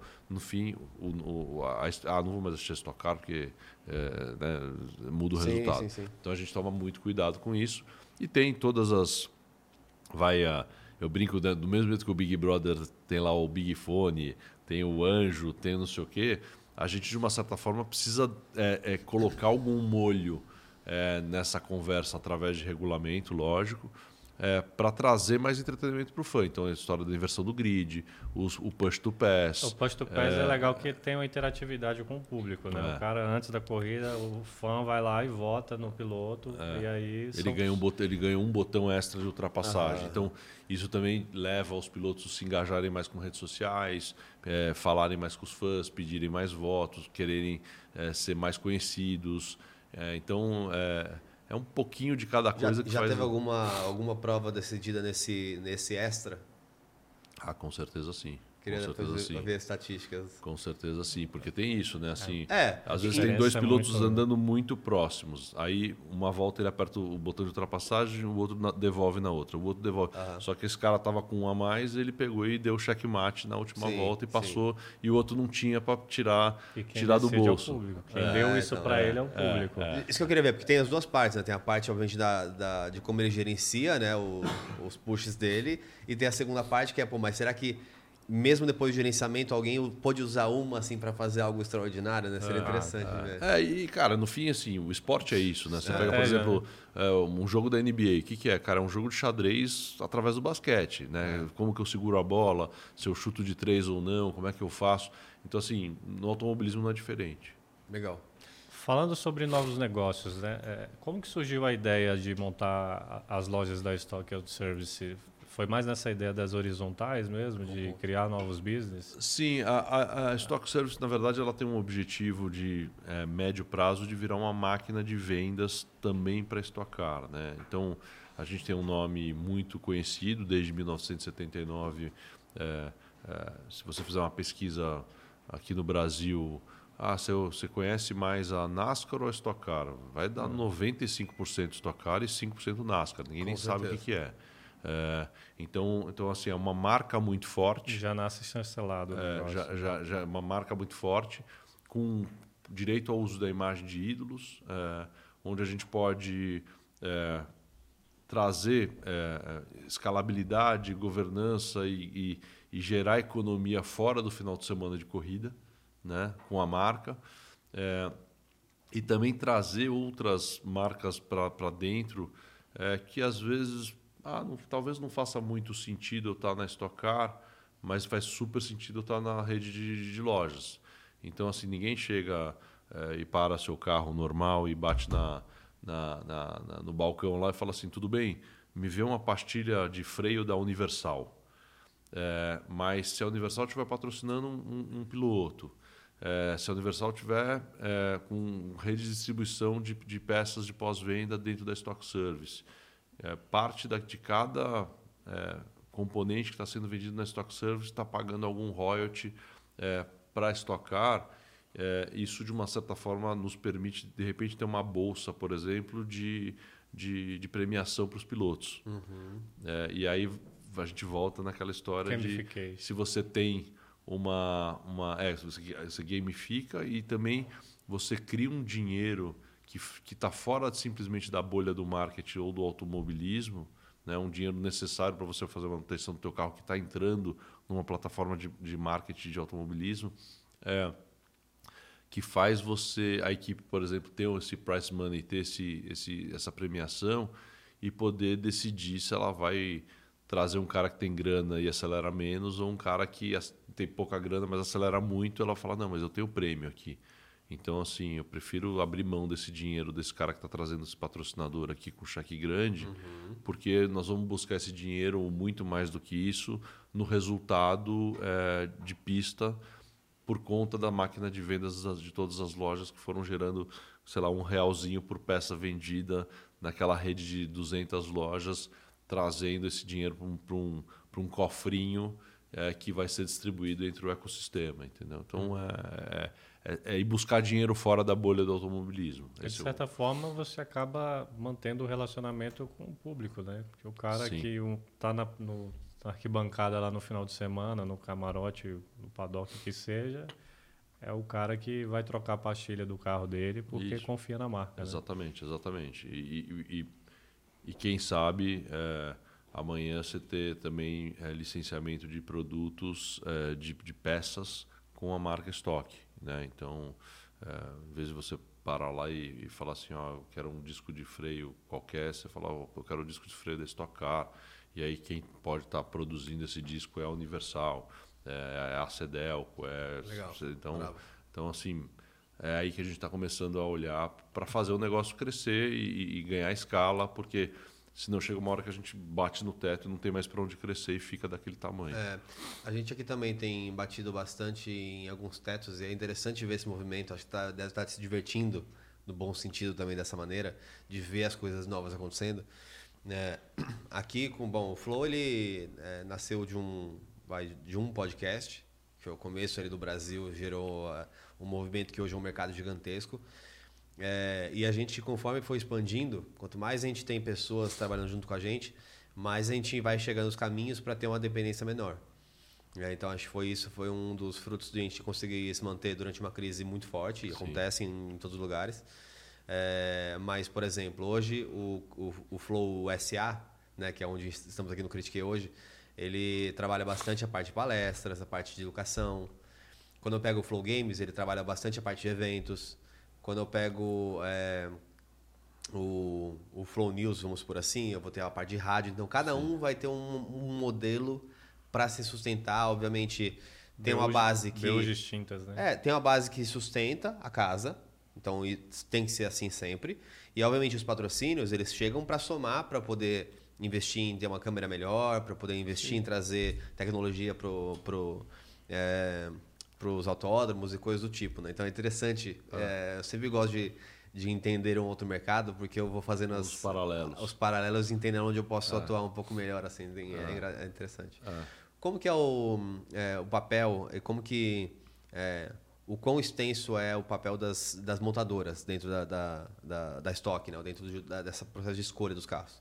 É assim, a, a, na verdade a Stock Car ela nasceu como um, um projeto proprietário dentro da Chevrolet. Uhum. Eles queriam é, trazer esportividade para o Opala, que brigava na época contra o Maverick da Ford. E eles falaram, pô, vamos fazer uma categoria monomarca com todos com os nossos carros. E eles começaram a fazer isso. Chegou um determinado momento que eles entenderam e falaram, cara, isso não é nosso core business, ficar organizando evento, alugando autódromo, é, indo atrás de equipe, vendo regulamento. É, e aí eles pegaram e fizeram um spin-off e entregaram isso para uma empresa que hoje é a Vicar para tocar. Então não existiria Stock se não fosse a Chevrolet. Legal. É, chegou um determinado momento que é, entendeu-se que era muito mais fácil fazer essa parte toda de performance do carro, tal, criando um carro mais white label debaixo da carroceria, é, com um chassi único, principalmente do ponto de vista de segurança, né, de uhum. normas, enfim, desde anti-chama, de é, colisão, é, dissipar impacto, material, é material, tal.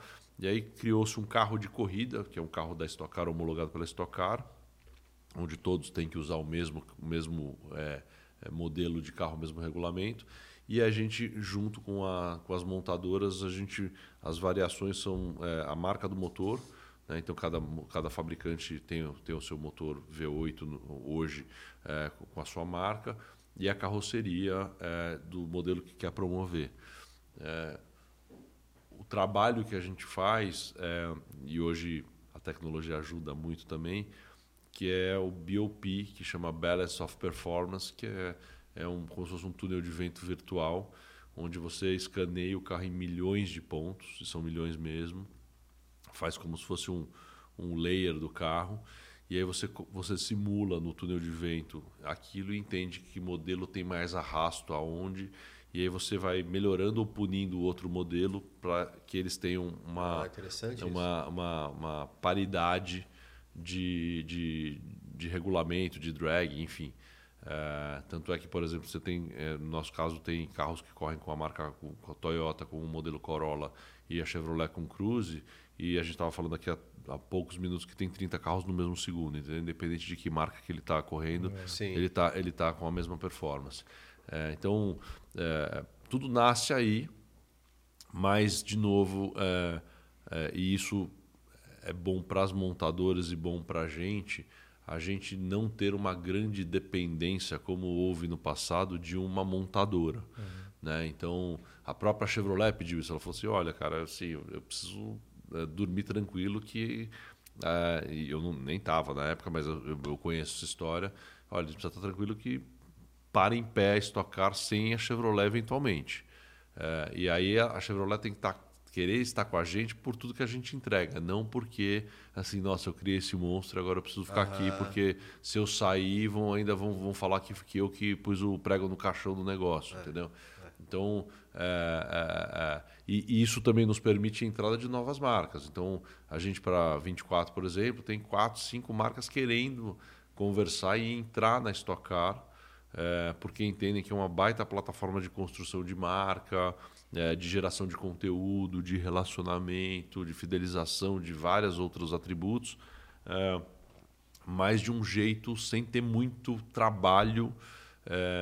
Porque assim, uma montadora, e eu tive né, na frente de uma montadora nove anos, então assim, putz, eu vou entrar, vou ter que contratar um monte de engenheiro, criar um laboratório, gastar um baita de um dinheiro em pesquisa e desenvolvimento. Tá? A gente não, a gente fala assim, cara, a gente entrega a solução pronta para você. Assim, isso aqui é, você só vai ter a parte gostosinha. Entendeu? Você vai fazer o cheque, você vai assinar o contrato e a gente vai ser o one-stop shop. Eu vou te entregar o carro pronto, você pode ganhar de repente a primeira corrida, porque o carro vai estar equalizado contra as duas outras três marcas que estão faz tempo com a gente.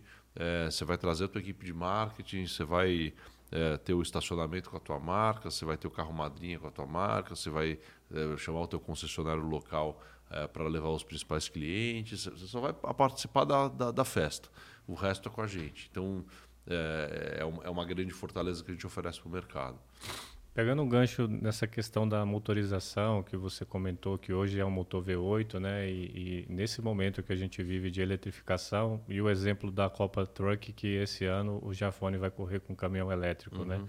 Existe alguma, alguma intenção de trazer esse universo para estoque?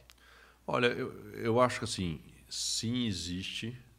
Eu só acho que a gente precisa tomar um pouco de cuidado para o rabo não balançar o cachorro. Né? Porque eu acho que assim, tem muita gente. Não estou falando que o Jafone e que a Truck está fazendo isso, tá? Só para deixar bem claro. É, eles estão fazendo um trabalho incrível e é um trabalho de inovação, mas assim, é, não adianta a gente querer é, acelerar algumas coisas, né? Uhum. Então, é, o projeto do nosso carro novo, ele é um carro verde, então, é um carro que não vai ser oito cilindros, ele vai ser quatro turbo, é um carro que vai usar biocombustível, um carro que tem um monte de materiais compósitos é, reciclados. Uhum. É, mas, assim, não adianta você faz um carro elétrico e aí depois e, e isso acontece em algumas voltar, em, né? algumas algumas categorias que assim ah legal o carro elétrico aí você olha para dentro do box tem cinco geradores a diesel funcionando é, para carregar as baterias né? Então, assim, isso é greenwash para mim. Né? Assim, é, total. É, então, então o, o, que a gente está buscando é uma coisa realmente sustentável. O americano, né? Queimava carvão para Exatamente. para ter eletricidade. Isso, isso. e é. aí abastece o carro elétrico, pô. É, é, deixa eu te é. contar uma coisa. Eu acho que não deu muito certo isso aí, não. É, então você tem, você tem, você tem que olhar o negócio todo. Uhum. Né? Então, assim, eu acho que existem outros caminhos. A própria Fórmula 1 está é, é, tá fazendo isso né, de biocombustível. É, eu acho que provavelmente a gente vai ter um push to pass elétrico, alguma coisa nesse sentido, mas assim, a gente é, com muita responsabilidade e não, não procurando colocar simplesmente o, o, o, o, marketing na frente, sim um negócio realmente responsável. Existe uma trilha ainda, né? É, eu, eu gosto assim, quando, quando a gente tira a, é, da emoção e olha mais para a razão, eu gosto muito de porque assim, eu acho que o grande a grande escala onde se ganha é, a maior eficiência energética para mim, com a inovação que a gente tem hoje no mundo, é o é o digital. Sim. Então, o fato de muitos pilotos é, tinham que treinar sempre no físico. Isso. Hoje eles é Então, assim, simulador. a corrida em si versus a vida de um piloto, ela é muito pequenininha. Sim. Então, talvez economizar ali é o marketing, o tal do marketing. Isso. O mais importante é o ecossistema como um todo. Então, se o, se o cara, por exemplo, ia dar 100 voltas, e agora ele dá 20 voltas, mas dá 300 em casa no digital, ele já Isso economizou é muito mais verde. Muito mais verde. É. É, o que eu de fato não sei. É, existe já algum tipo de integração é, que também é comum em alguns cenários que é o digital? Então, assim, eu, é, eu corro Sim. algumas provas no digital ah, e algumas tá, no físico ou não? Não, a gente tem um campeonato oficial da Vicar é, de, de e-Stock Car, uhum. é, onde a gente premia, mas é, assim, ainda não. É, no futuro, sim, vai, vai, vai entender, vai, vai ter uma convergência, na verdade, é, de enquanto você está jogando, a corrida está acontecendo ao vivo, você pode estar tá jogando contra a corrida de verdade é, na tua casa. É, e isso o 5G vai ajudar muito por conta dos sensores nos carros, tal, mas é uma coisa um pouco mais para frente. É, mas assim, você é, falou tudo. Assim, eu vou dar um exemplo. Existem quando a gente senta para para entender como a gente pode ser mais verde de um jeito de verdade, não um jeito marqueteiro, né? Então, por exemplo, a gente está usando muito mais LED. Usar muito mais LED significa que a gente tem que imprimir muito menos lona, que é feita de petróleo, que vai um monte de tinta, que depois gera lixo. É, então, agora a gente começou a fazer uma pré-seleção de, de entender quem que a gente pode contratar localmente, quem que a gente vai voar ou transportar. Então, por exemplo, um cameraman. É, não necessariamente a gente precisa pegar esse cameraman e fazer ele voar o ano inteiro para todos os lugares, para ele simplesmente abrir uma câmera e, pegar uma produção de conteúdo. Então a gente começou a fazer uma, uma, uma rede, uma teia de freelancers é, em Goiânia, é, Porto Alegre, Brasília, pelas cidades onde a gente passa. E a gente falou, cara, eu quero blocar o teu final de semana para você fazer a parte toda de câmera para a gente. É, então, assim, imagina que esse cara não então, lógico, os especializados vão. Claro. É, os especialistas vão. Mas tem muita coisa que você consegue pegar local que a gente voava a gente. Então isso significava gastar mais dinheiro, é, jogar mais é, uhum. carbono na atmosfera, enfim. Ah, e para o é... cara significa muito também, né? Uma oportunidade que ele não teria. Né? Sim, sim. É, você, você gera, por exemplo, você gera um portfólio para um, um cameraman de Goiânia, por exemplo. Ah, o que, que você faz? Não, eu, eu sou o cara oficial da Stock Car. Toda vez que foi para Goiânia, a gente filma. É. Então, assim, tem muita coisa legal acontecendo. É, a parte de biocombustível, a gente neutraliza, conforme eu falei, o, o, o circo inteiro. Então, assim, é, não que seja uma modinha o negócio do elétrico, mas a gente só precisa tomar um pouco de cuidado para ver se é realmente o que a gente o que a gente precisa para e também para não matar o nosso negócio, né? É, assim, é, é, eu, eu confesso que eu nunca assisti uma corrida de Fórmula E ao vivo.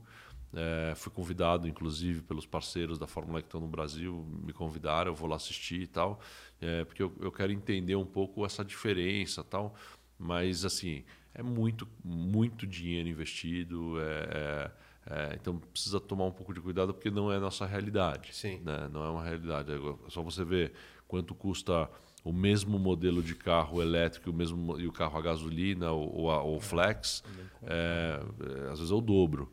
Então, você imagina, sei lá, se a gente pegar e falar, vou colocar isso em competição, é, em, em, alta performance, é, onde bate, aí amassa a bateria, cada bateria custa 100, 200, 300 mil reais, quer dizer, o negócio não, não fica só para falar que é elétrico. Vai ter que ter duas baterias, porque assim, esse é o, você não vai poder... Fiz o treino, fiz ali 20 voltas, vou para casa, espero sim, 8 horas carregar sim. e depois corro de novo. Sim, não, o é... perigo também de altas voltagens no é. box, de carregar. Então, assim, é, eu acho que não está na hora ainda. Uhum. Né? A gente não, não pode simplesmente querer colocar um adesivo no carro para falar que o carro é elétrico.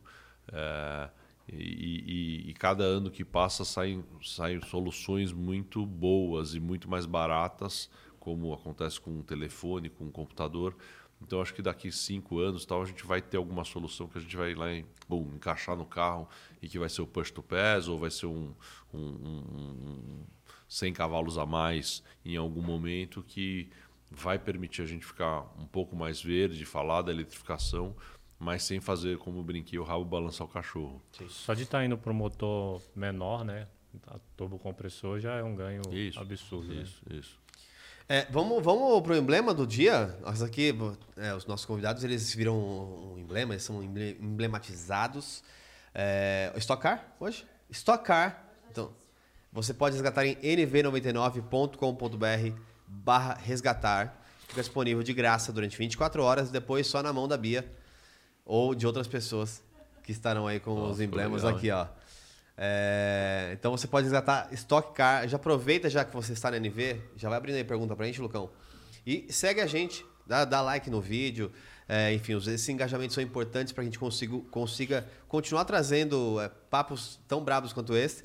É, então, deixa a sua moral lá e também não esqueça, você pode virar um membro seja um zangão, seja você seja uma rainha, é, rainha abelha, ou o zangão mentorado, que tem mentorias aí, a cada 15 dias a gente faz mentorias também com os nossos mentorados.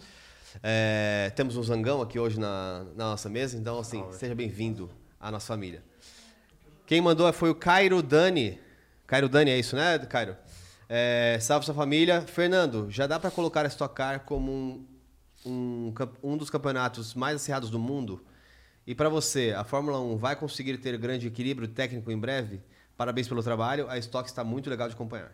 Obrigado, obrigado. Uh, Cairo, né? Cairo, Cairo, Cairo, Cairo abraço, valeu aí por estar acompanhando.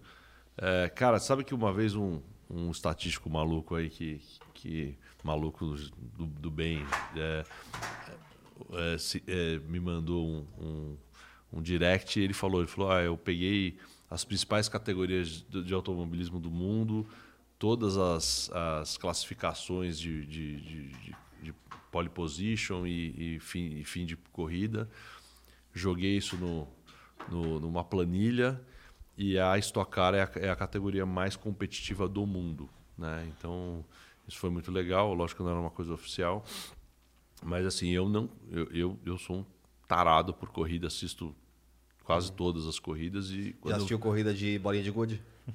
bolinha de gude não. Tem, tem. Mas tem que ter motor. Ah, tá. É. Então tá bom. É, tem as de baratinha também, de é... tartaruga. Não, não, não. O negócio tem que ter o acelerador. Autorizado, é. autorizado. Mas, mas é, eu não. Eu fico olhando lá quando eu estou vendo uma classificação de, de outras categorias do Brasil e fora, do Brasil principalmente. E assim, você olha, não tem 30 carros no mesmo segundo. Então eu acho que sim. E Fórmula 1. Ah, eu acho que a Fórmula 1, na verdade, ela, ela tem outros, é, outros objetivos, né? E, e, que é a história toda de pesquisa e desenvolvimento, orçamentos milionários, para não falar bilionários. É. É, outro dia eu vi o Hamilton falando que tem 2.400 pessoas que trabalham na Mercedes. É, falei, cara, 2.400 pessoas não tem, a gente não tem no circo se somar todas as equipes, todos os pilotos, todos os patrocinadores, é, imprensa. Né? Nosso, hum. Hoje o nosso, o nosso circo, que a gente fala, cerca de 800 pessoas que viajam. Então, então, assim, eu, eu, sempre vão ter dois, três despontando e, e, trabalhando, mas acho que essa também é a beleza do negócio. Uhum. E você acha que tem espaço para, um, assim como de alguma maneira né, estão entrando também novas, é, novas equipes na Fórmula 1, algumas é, despontaram, entraram de um nível é, que despontando equipes históricas, como a própria Red Bull fez na, na Fórmula 1 é, você acha que tem esse espaço na estoque para alguém chegar agora e daqui fazer, montar um projeto para no, no, campeonato mais competitivo do mundo ainda vencer ou não? Eu acho que é possível sim, porque no fim, né, é, no, no, nosso caso, a solução, o carro é único, né? então é um carro está dentro de um regulamento, então não tem essa coisa de sair desenvolvendo muito o carro e construindo um carro do zero, que é, que é totalmente ao contrário do que a Fórmula é. 1. É, então, se você tiver uma, uma, uma, uma base financeira, é, conseguir é, ter acesso à vaga da equipe, porque isso é uma outra coisa. Né? Hoje a gente não tem. É, imagina que você tem lá é, os 34 carros, então são, são as franquias, né? Sim. Então elas hoje, pelo menos eu desconheço alguém que, que tem interesse em vender a sua vaga é, na Stock Car, mas, mas você consegue trazer bons profissionais e bons pilotos, enfim, e já colocar o carro no grid de uma forma competitiva. Uhum.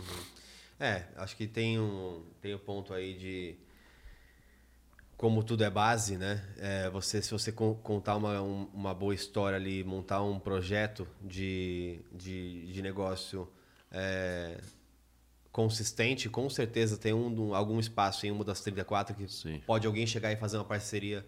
Talvez, ó, vamos fazer junto aqui para aprender para eu estar na outra categoria, que Isso. talvez eu tenha vaga. É, então é, talvez é, possa fazer, é. possam se criar isso. Tem uma geração nova chegando de donos de equipe que assim eram mecânicos de, de, ou engenheiros de outras equipes e aí resolveram empreender ir para o seu voo solo e montar a sua, sua estrutura, a sua equipe, por exemplo, o, o Polenta, Polenta né? que, que é, é, foi trabalhou muito tempo com o Rosnei Campos, com o Meinha, muitos anos e chegou uma hora e falou, chefe, ó, agora chegou minha vez, eu quero te dar pau. Então, uhum. vou, montar, vou, é, vou montar uma equipe, aí montou uma equipe e tal. Então, isso é muito legal porque, sem dúvida nenhuma, existe também esse, esse movimento, como qualquer indústria, qualquer. É importante a inovação é, também. Né? De, de, chegar gente nova, New Kids on the Block, né? E uhum. tentar ser aí o, o underdog aí, e, e, e, conseguir bater os medalhões aí. Uhum. E pegando no lembrando agora falando sobre por exemplo a, a etapa lá de, de, de, do Galeão né que você comentou que agora vocês sabem que estão preparados para rolar com a corrida em qualquer lugar do mundo né? Já pensaram em fazer uma corrida fora do Brasil igual a TCR faz em alguns países? Sim a gente é, a gente é, tem algumas conversas já existem alguns países é, que promotores locais falaram, olha, esse produto está muito bom, a gente gostaria de trazer uma corrida para cá. É, então a gente está avaliando aí, mas eu acho que tem grandes chances da gente no futuro fazer voos internacionais. Legal. legal. Então a visibilidade da, da estoque hoje fora é muito, tem muita relevância. Sim, sim, tem. É, Internacionalmente. É, sim, eu, eu, eu, por exemplo, existem alguns pilotos que eu conheço e e, e, de vez em quando encontro que são pilotos internacionais e, e, que já correram na Fórmula 1, que correm em outras categorias e sabem que eu estou na, na, na estoque. Falou, ó, cara, quando tiver uma vaguinha lá, uma, alguém se machucar tal, porque puta, eu assisto a corrida, todas as corridas, é muito competitivo, deve ser muito divertido correr lá tal. Então, assim, tem, né? Você pega, por exemplo, o, o Félix da Teve Costa. Um argentino esse ano. Não, tem um argentino que corre é, com frequência já, é, que é o Matias Rossi, que é ídolo na, na, na, Argentina. Você não consegue andar um quarteirão com o Matias. Ele corre, está é, tá, tá indo para a terceira, terceira temporada. Mas, por exemplo, o Félix da Costa, que foi campeão de Fórmula E, ele veio, já fez duas corridas, duas ou três, ganhou corrida aqui, é, pra, substituindo o Daniel Serra, que também é piloto da Ferrari no GT e, e às vezes bate um calendário e tem alguma corrida que ele precisa, sei lá, uma alemã que ele precisa participar e precisa dar prioridade para essa corrida e ele convida o Félix da Costa e, e, os caras vêm amarradão, assim, porque eles, eles curtem muito o formato do, do negócio. Você, você acredita que hoje o grid ele já está profissionalizado por completo? Então, assim, se for pensar as 34 equipes, isso para o crescimento do esportes brasileiro, uhum. é, teve uma parte muito além do jogo que foi evoluída. Então, tem a parte de gerenciamento, tem a parte de é, psicólogos do esporte, uhum. Tem a parte de um treinamento específico para esportes.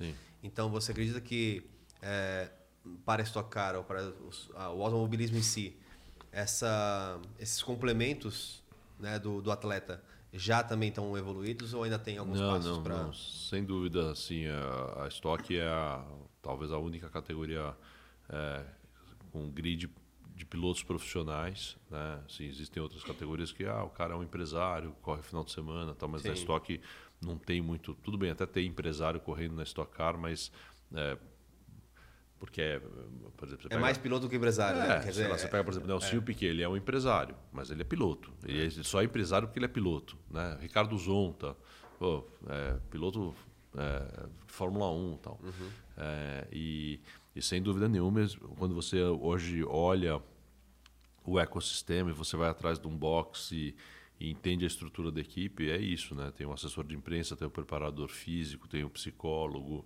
é, tem o, a equipe de produção de conteúdo, o assessor de imprensa, o empresário, uhum. né? Então, então assim, é, é muito legal porque você vê que a gente atinge um nível de maturidade e de profissionalismo que, que é muito bom porque as marcas, quando elas olham, elas falam, não, estou colocando minha marca aqui num negócio profissional, não estou pondo dinheiro aqui para o fulano ou ciclano praticar o hobby dele e eu estou pagando essa conta, entendeu? Sim. Sim, total, faz sentido. Inclusive, a maioria tenta explorar isso. Era até interessante você falasse um pouco sobre as experiências né, que, as, que as empresas oferecem aí, capitalizando o. Por exemplo, tem muita empresa que tem o carro de volta rápida, né? Isso. Isso não é televisionado, mas é, é, é, é um negócio bem bacana aqui. É, a gente, a gente fala que assim tem muita corrida que acontece fora da corrida, uhum. né? Uhum. Então tem muito estocar que acontece fora da corrida. Então tem desde no final, no próprio final de semana de prova,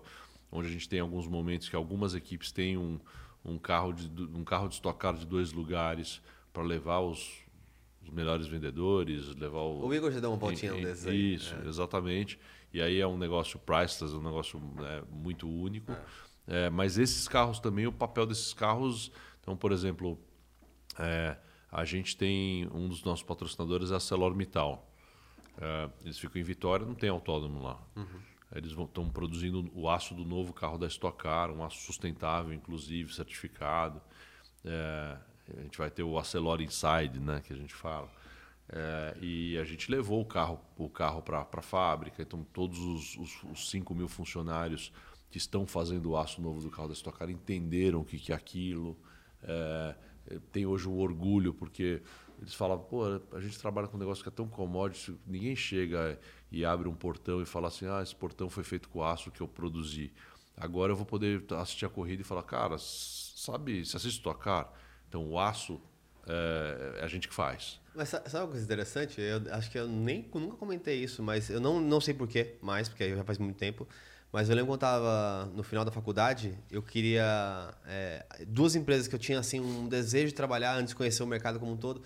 É, eu queria trabalhar muito na ArcelorMittal e, ou Gerdau. Era assim, eu que, não, eu com certeza vou trabalhar ou na Arcelor ou na, na Gerdau. E acabei indo para a P&G depois, mas engraçado, né? É. Não, e esse trabalho deles, assim, a gente tá, inclusive está fazendo um, documentário do, do, carro nascendo e tal, e tem isso, né? Assim, é, é, inclusive muito legal porque o principal índice de, de, né, de indicador deles é segurança. Uhum. E, e muita gente olha e fala assim, pô, automobilismo é um esporte de risco, né? E eles entenderam ao contrário, o automobilismo é um esporte de segurança, porque você trabalha o máximo possível para ter toda a segurança. Então, enquanto um piloto corre a 70 graus lá dentro do carro com uma roupa anti-chama, o funcionário dele está derretendo o aço e fazendo uma, uma bobina de aço a 70 graus com uma roupa anti-chama. Então, você tem muita, muitas coisas paralelas e isso trouxe muito orgulho. Isso virou um case lá dentro gigante, que isso virou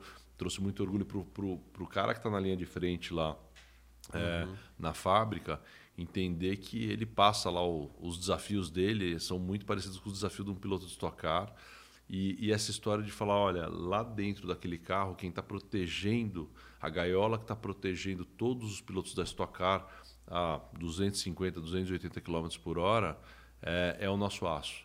É, e, e, então, essa, é, essa é a história que eu falo do, da história do B2B, de você poder usar a Stock Car como um veículo para construir grandes cases, constru, construir grandes coisas, fora o fato deles estarem lá é, no camarote e já terem feito milhões de reais de faturamento em cima de outros patrocinadores que eles conheceram lá. E, ah, ah você está fazendo uma fábrica? Pô, eu tenho aqui aço para fazer fábrica. Pô, vamos conversar segunda-feira.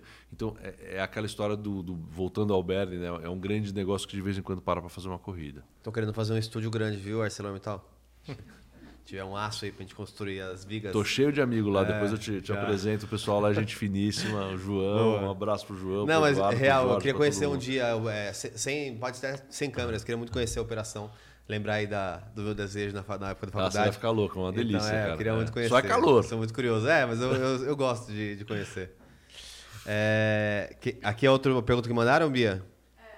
Aqui, eu gostaria muito de saber se a Stock tem participação é, ou algum tipo de incentivo para equipes é, contratarem pilotos consagrados, como ex-pilotos de Fórmula 1. Então, existe algum tipo de participação, incentivo por parte da Stock para trazer grandes pilotos ou é mais das. Eu, eu, acho que é um movimento mais orgânico, mas muito natural também, porque assim, o que acontece, né? É, é, pilotos que já correram na, na, na, na, Fórmula 1, tal hora que eles falam assim, não, é, minha jornada na Fórmula 1 terminou, é, querem voltar para o Brasil encontram uma plataforma mega profissional, que eles vão continuar correndo, que no fim eles são racers. Vão ter né? visibilidade. Indep é. Independente, Independente. É, igual quando você vê um, um, um, jogador de futebol que ele, ele jogou no Real Madrid, jogou no Barcelona, tal hora que ele para de jogar, até o último dia da vida dele ele vai estar tá batendo uma bolinha.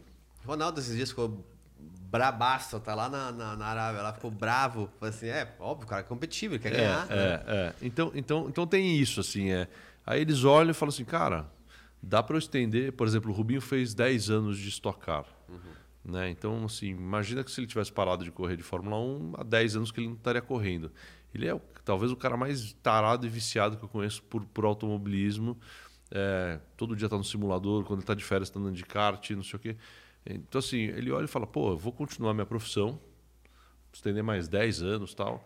É, e, e, aí, sem dúvida nenhuma, as marcas se interessam, porque elas falam assim: esse cara tem uma alta visibilidade, ele é um cara que é ídolo, todo mundo conhece, ele vai poder fazer. Ele é carismático, vai poder fazer propaganda para gente, vai poder vir aqui na, na, empresa conversar com os funcionários, vai poder dar palestra, é, vai poder fazer endorsement de produto.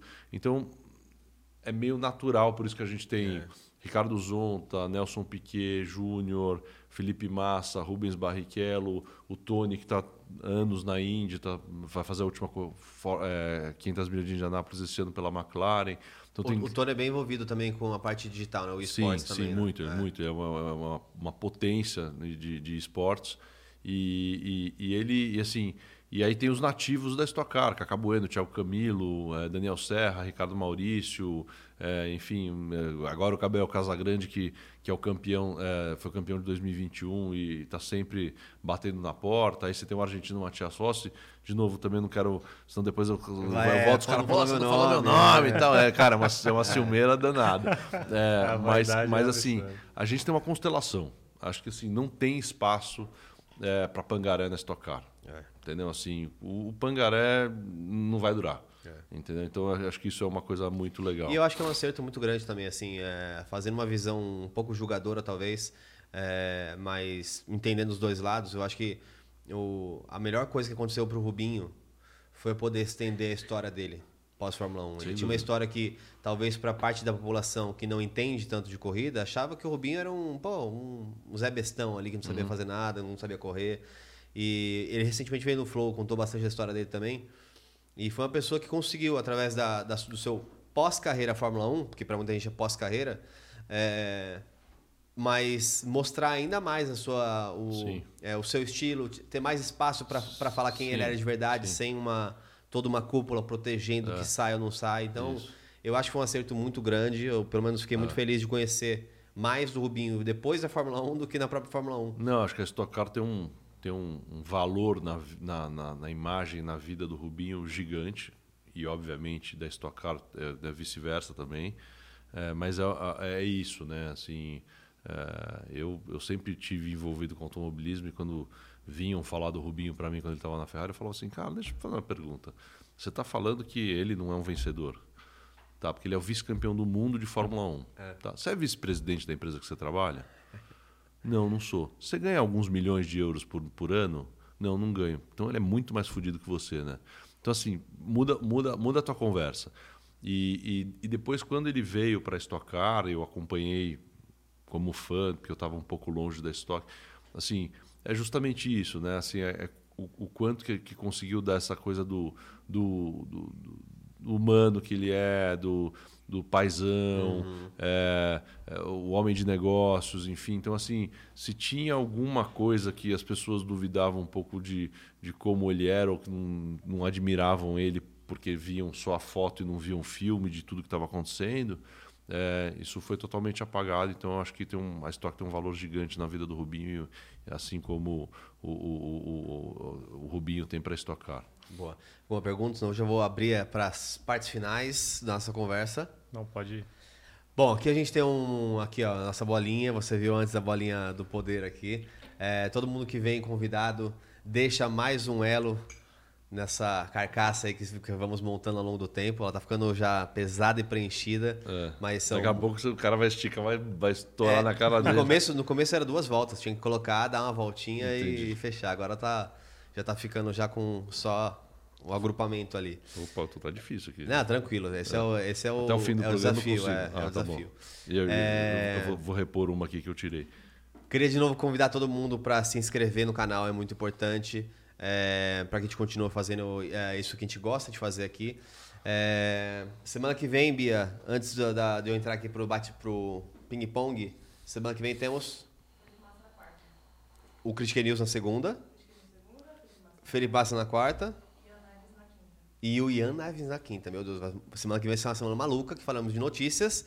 Felipe Massa, que é um querido. Amanhã também, a gente vai falar sobre investimento. E amanhã vamos falar sobre investimento com quem? Gustavo Blasco. Então não perca. Eu não estarei aqui, porque amanhã eu tenho uma missão muito importante.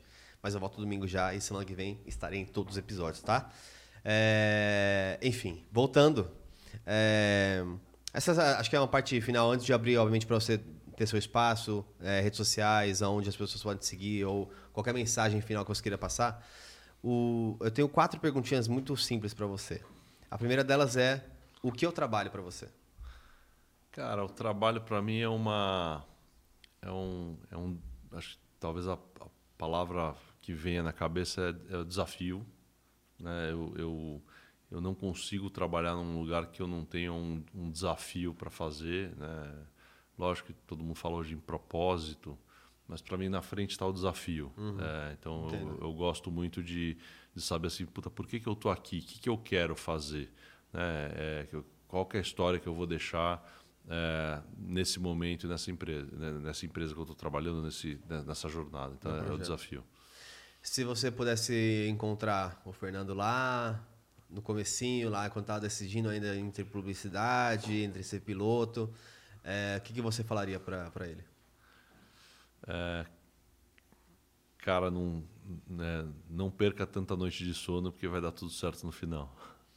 É, talvez não, né? Talvez deu certo no final porque você perdeu muitas noites de sono. É, pode ser, mas, mas tem coisas que eu, Sim, que tira- eu volto. tirar a pressão, acho que né? o lado bom da gente ficar velho, né? É, é assim, tem coisas que eu falo assim, cara, eu me preocupava com umas coisas É. que eram tão pequenas, né? E assim, eu- por exemplo, com um comentário de alguém, com uma. né? E aí, cara, quando você vai ver, assim, qual que é o objetivo final do Eu entendo. negócio, né? Então, eu, eu, eu aprendi a, a- a- a- como é que é tomar Activia e, e- e- e- e Black Labels. Conhece essa história, né? Sim, é, é tirar a, é tirar a preocupação e deixar a ocupação. É, que a é. preocupação que não adianta É, nada, assim, é, a ocupação é, importante.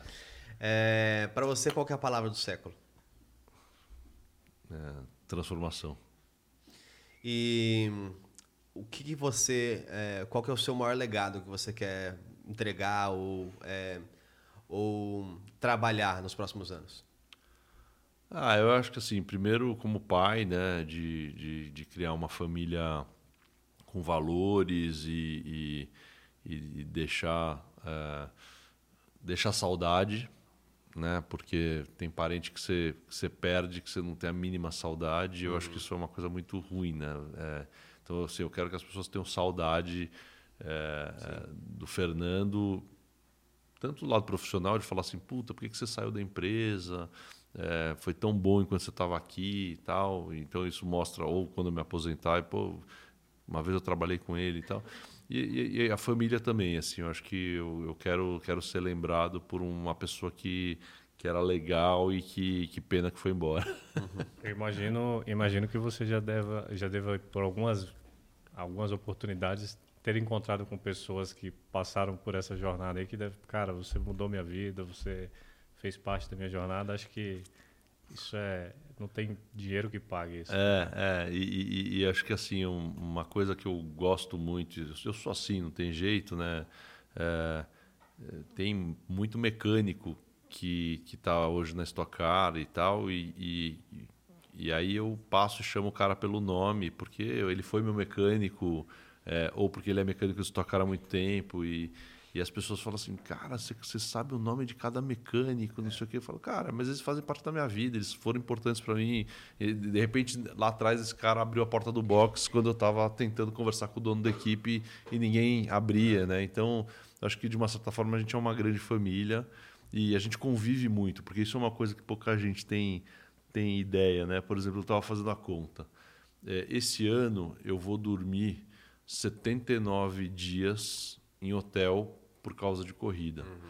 É, um pouquinho mais, cara, são três meses.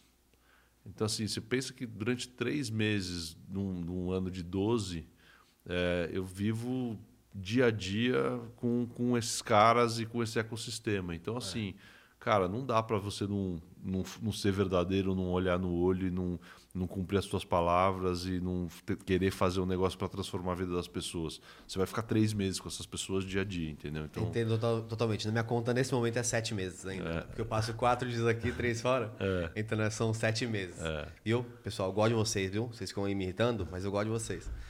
É, e acho isso muito interessante pra gente comentar, porque é, tem muitas pessoas que têm um... Talvez por parecer elitista, exige, é, existe uma impressão de que é, esse mundo é um mundo distante, é um mundo é, impessoal, é um mundo sem emoções. E eu lembro que assim essa relação de mecânicos com as pessoas, é, com, com pilotos, ela é muito forte.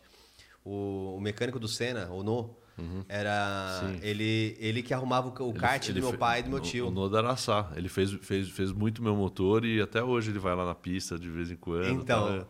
pergunte so- sobre, sobre o Domenico Geiger e É, Giovanni Geiger. é. Porque ele, ele fazia ali o motor do, do, do kart do meu pai também. Então, numa época, em, sei lá, 70 e blau, que já chegava já os filhos, os playboyzinhos ali com quatro jogos de pneu e o kart do meu pai e do meu, do meu, do meu tio trocava só a placa. Era a placa, tinha um número na frente, virava, Virava a placa, outra era do categoria. outro. E o No fazia ali, Era o às vezes ajudava kart. eles ali. É. É, tem uma história muito boa que eu, eles, obviamente com um kart muito pior, raramente eles conseguiam é, correr na frente, né? Até que tem uma, uma corrida que meu tio tava, tava ganhando e ele ficou tão emocionado que na última corrida, na última curva, ele achou que tinha acabado e saiu na curva. Essa história aí, depois eu quero ouvir. Ô, ô, pai, quero ouvir essa história na próxima vez que a gente se encontrar. Eu quero que você me conte de novo isso, tá? Pra eu relembrar dessa história. Mas é isso, né? Uma família realmente é muito É. próxima das É, pessoas. por né? exemplo, o Luca Bastani, que é um fotógrafo da- do, do, do circo da Stock Car, ele tem foto minha de 12 anos correndo de kart no cartódromo, porque ele estava começando também e estava lá tirando foto, tentando vender uma fotinho. Né? E hoje ele é um cara que é um grande fornecedor nosso de fotos para o site, para as redes sociais e tal. Legal. Então, assim, cara, a, a vida é comprida e o mundo é redondo, né? Então, assim, você precisa pensar bem é, os movimentos que você vai fazer, porque com certeza você vai precisar das pessoas lá na frente. Com certeza, com certeza.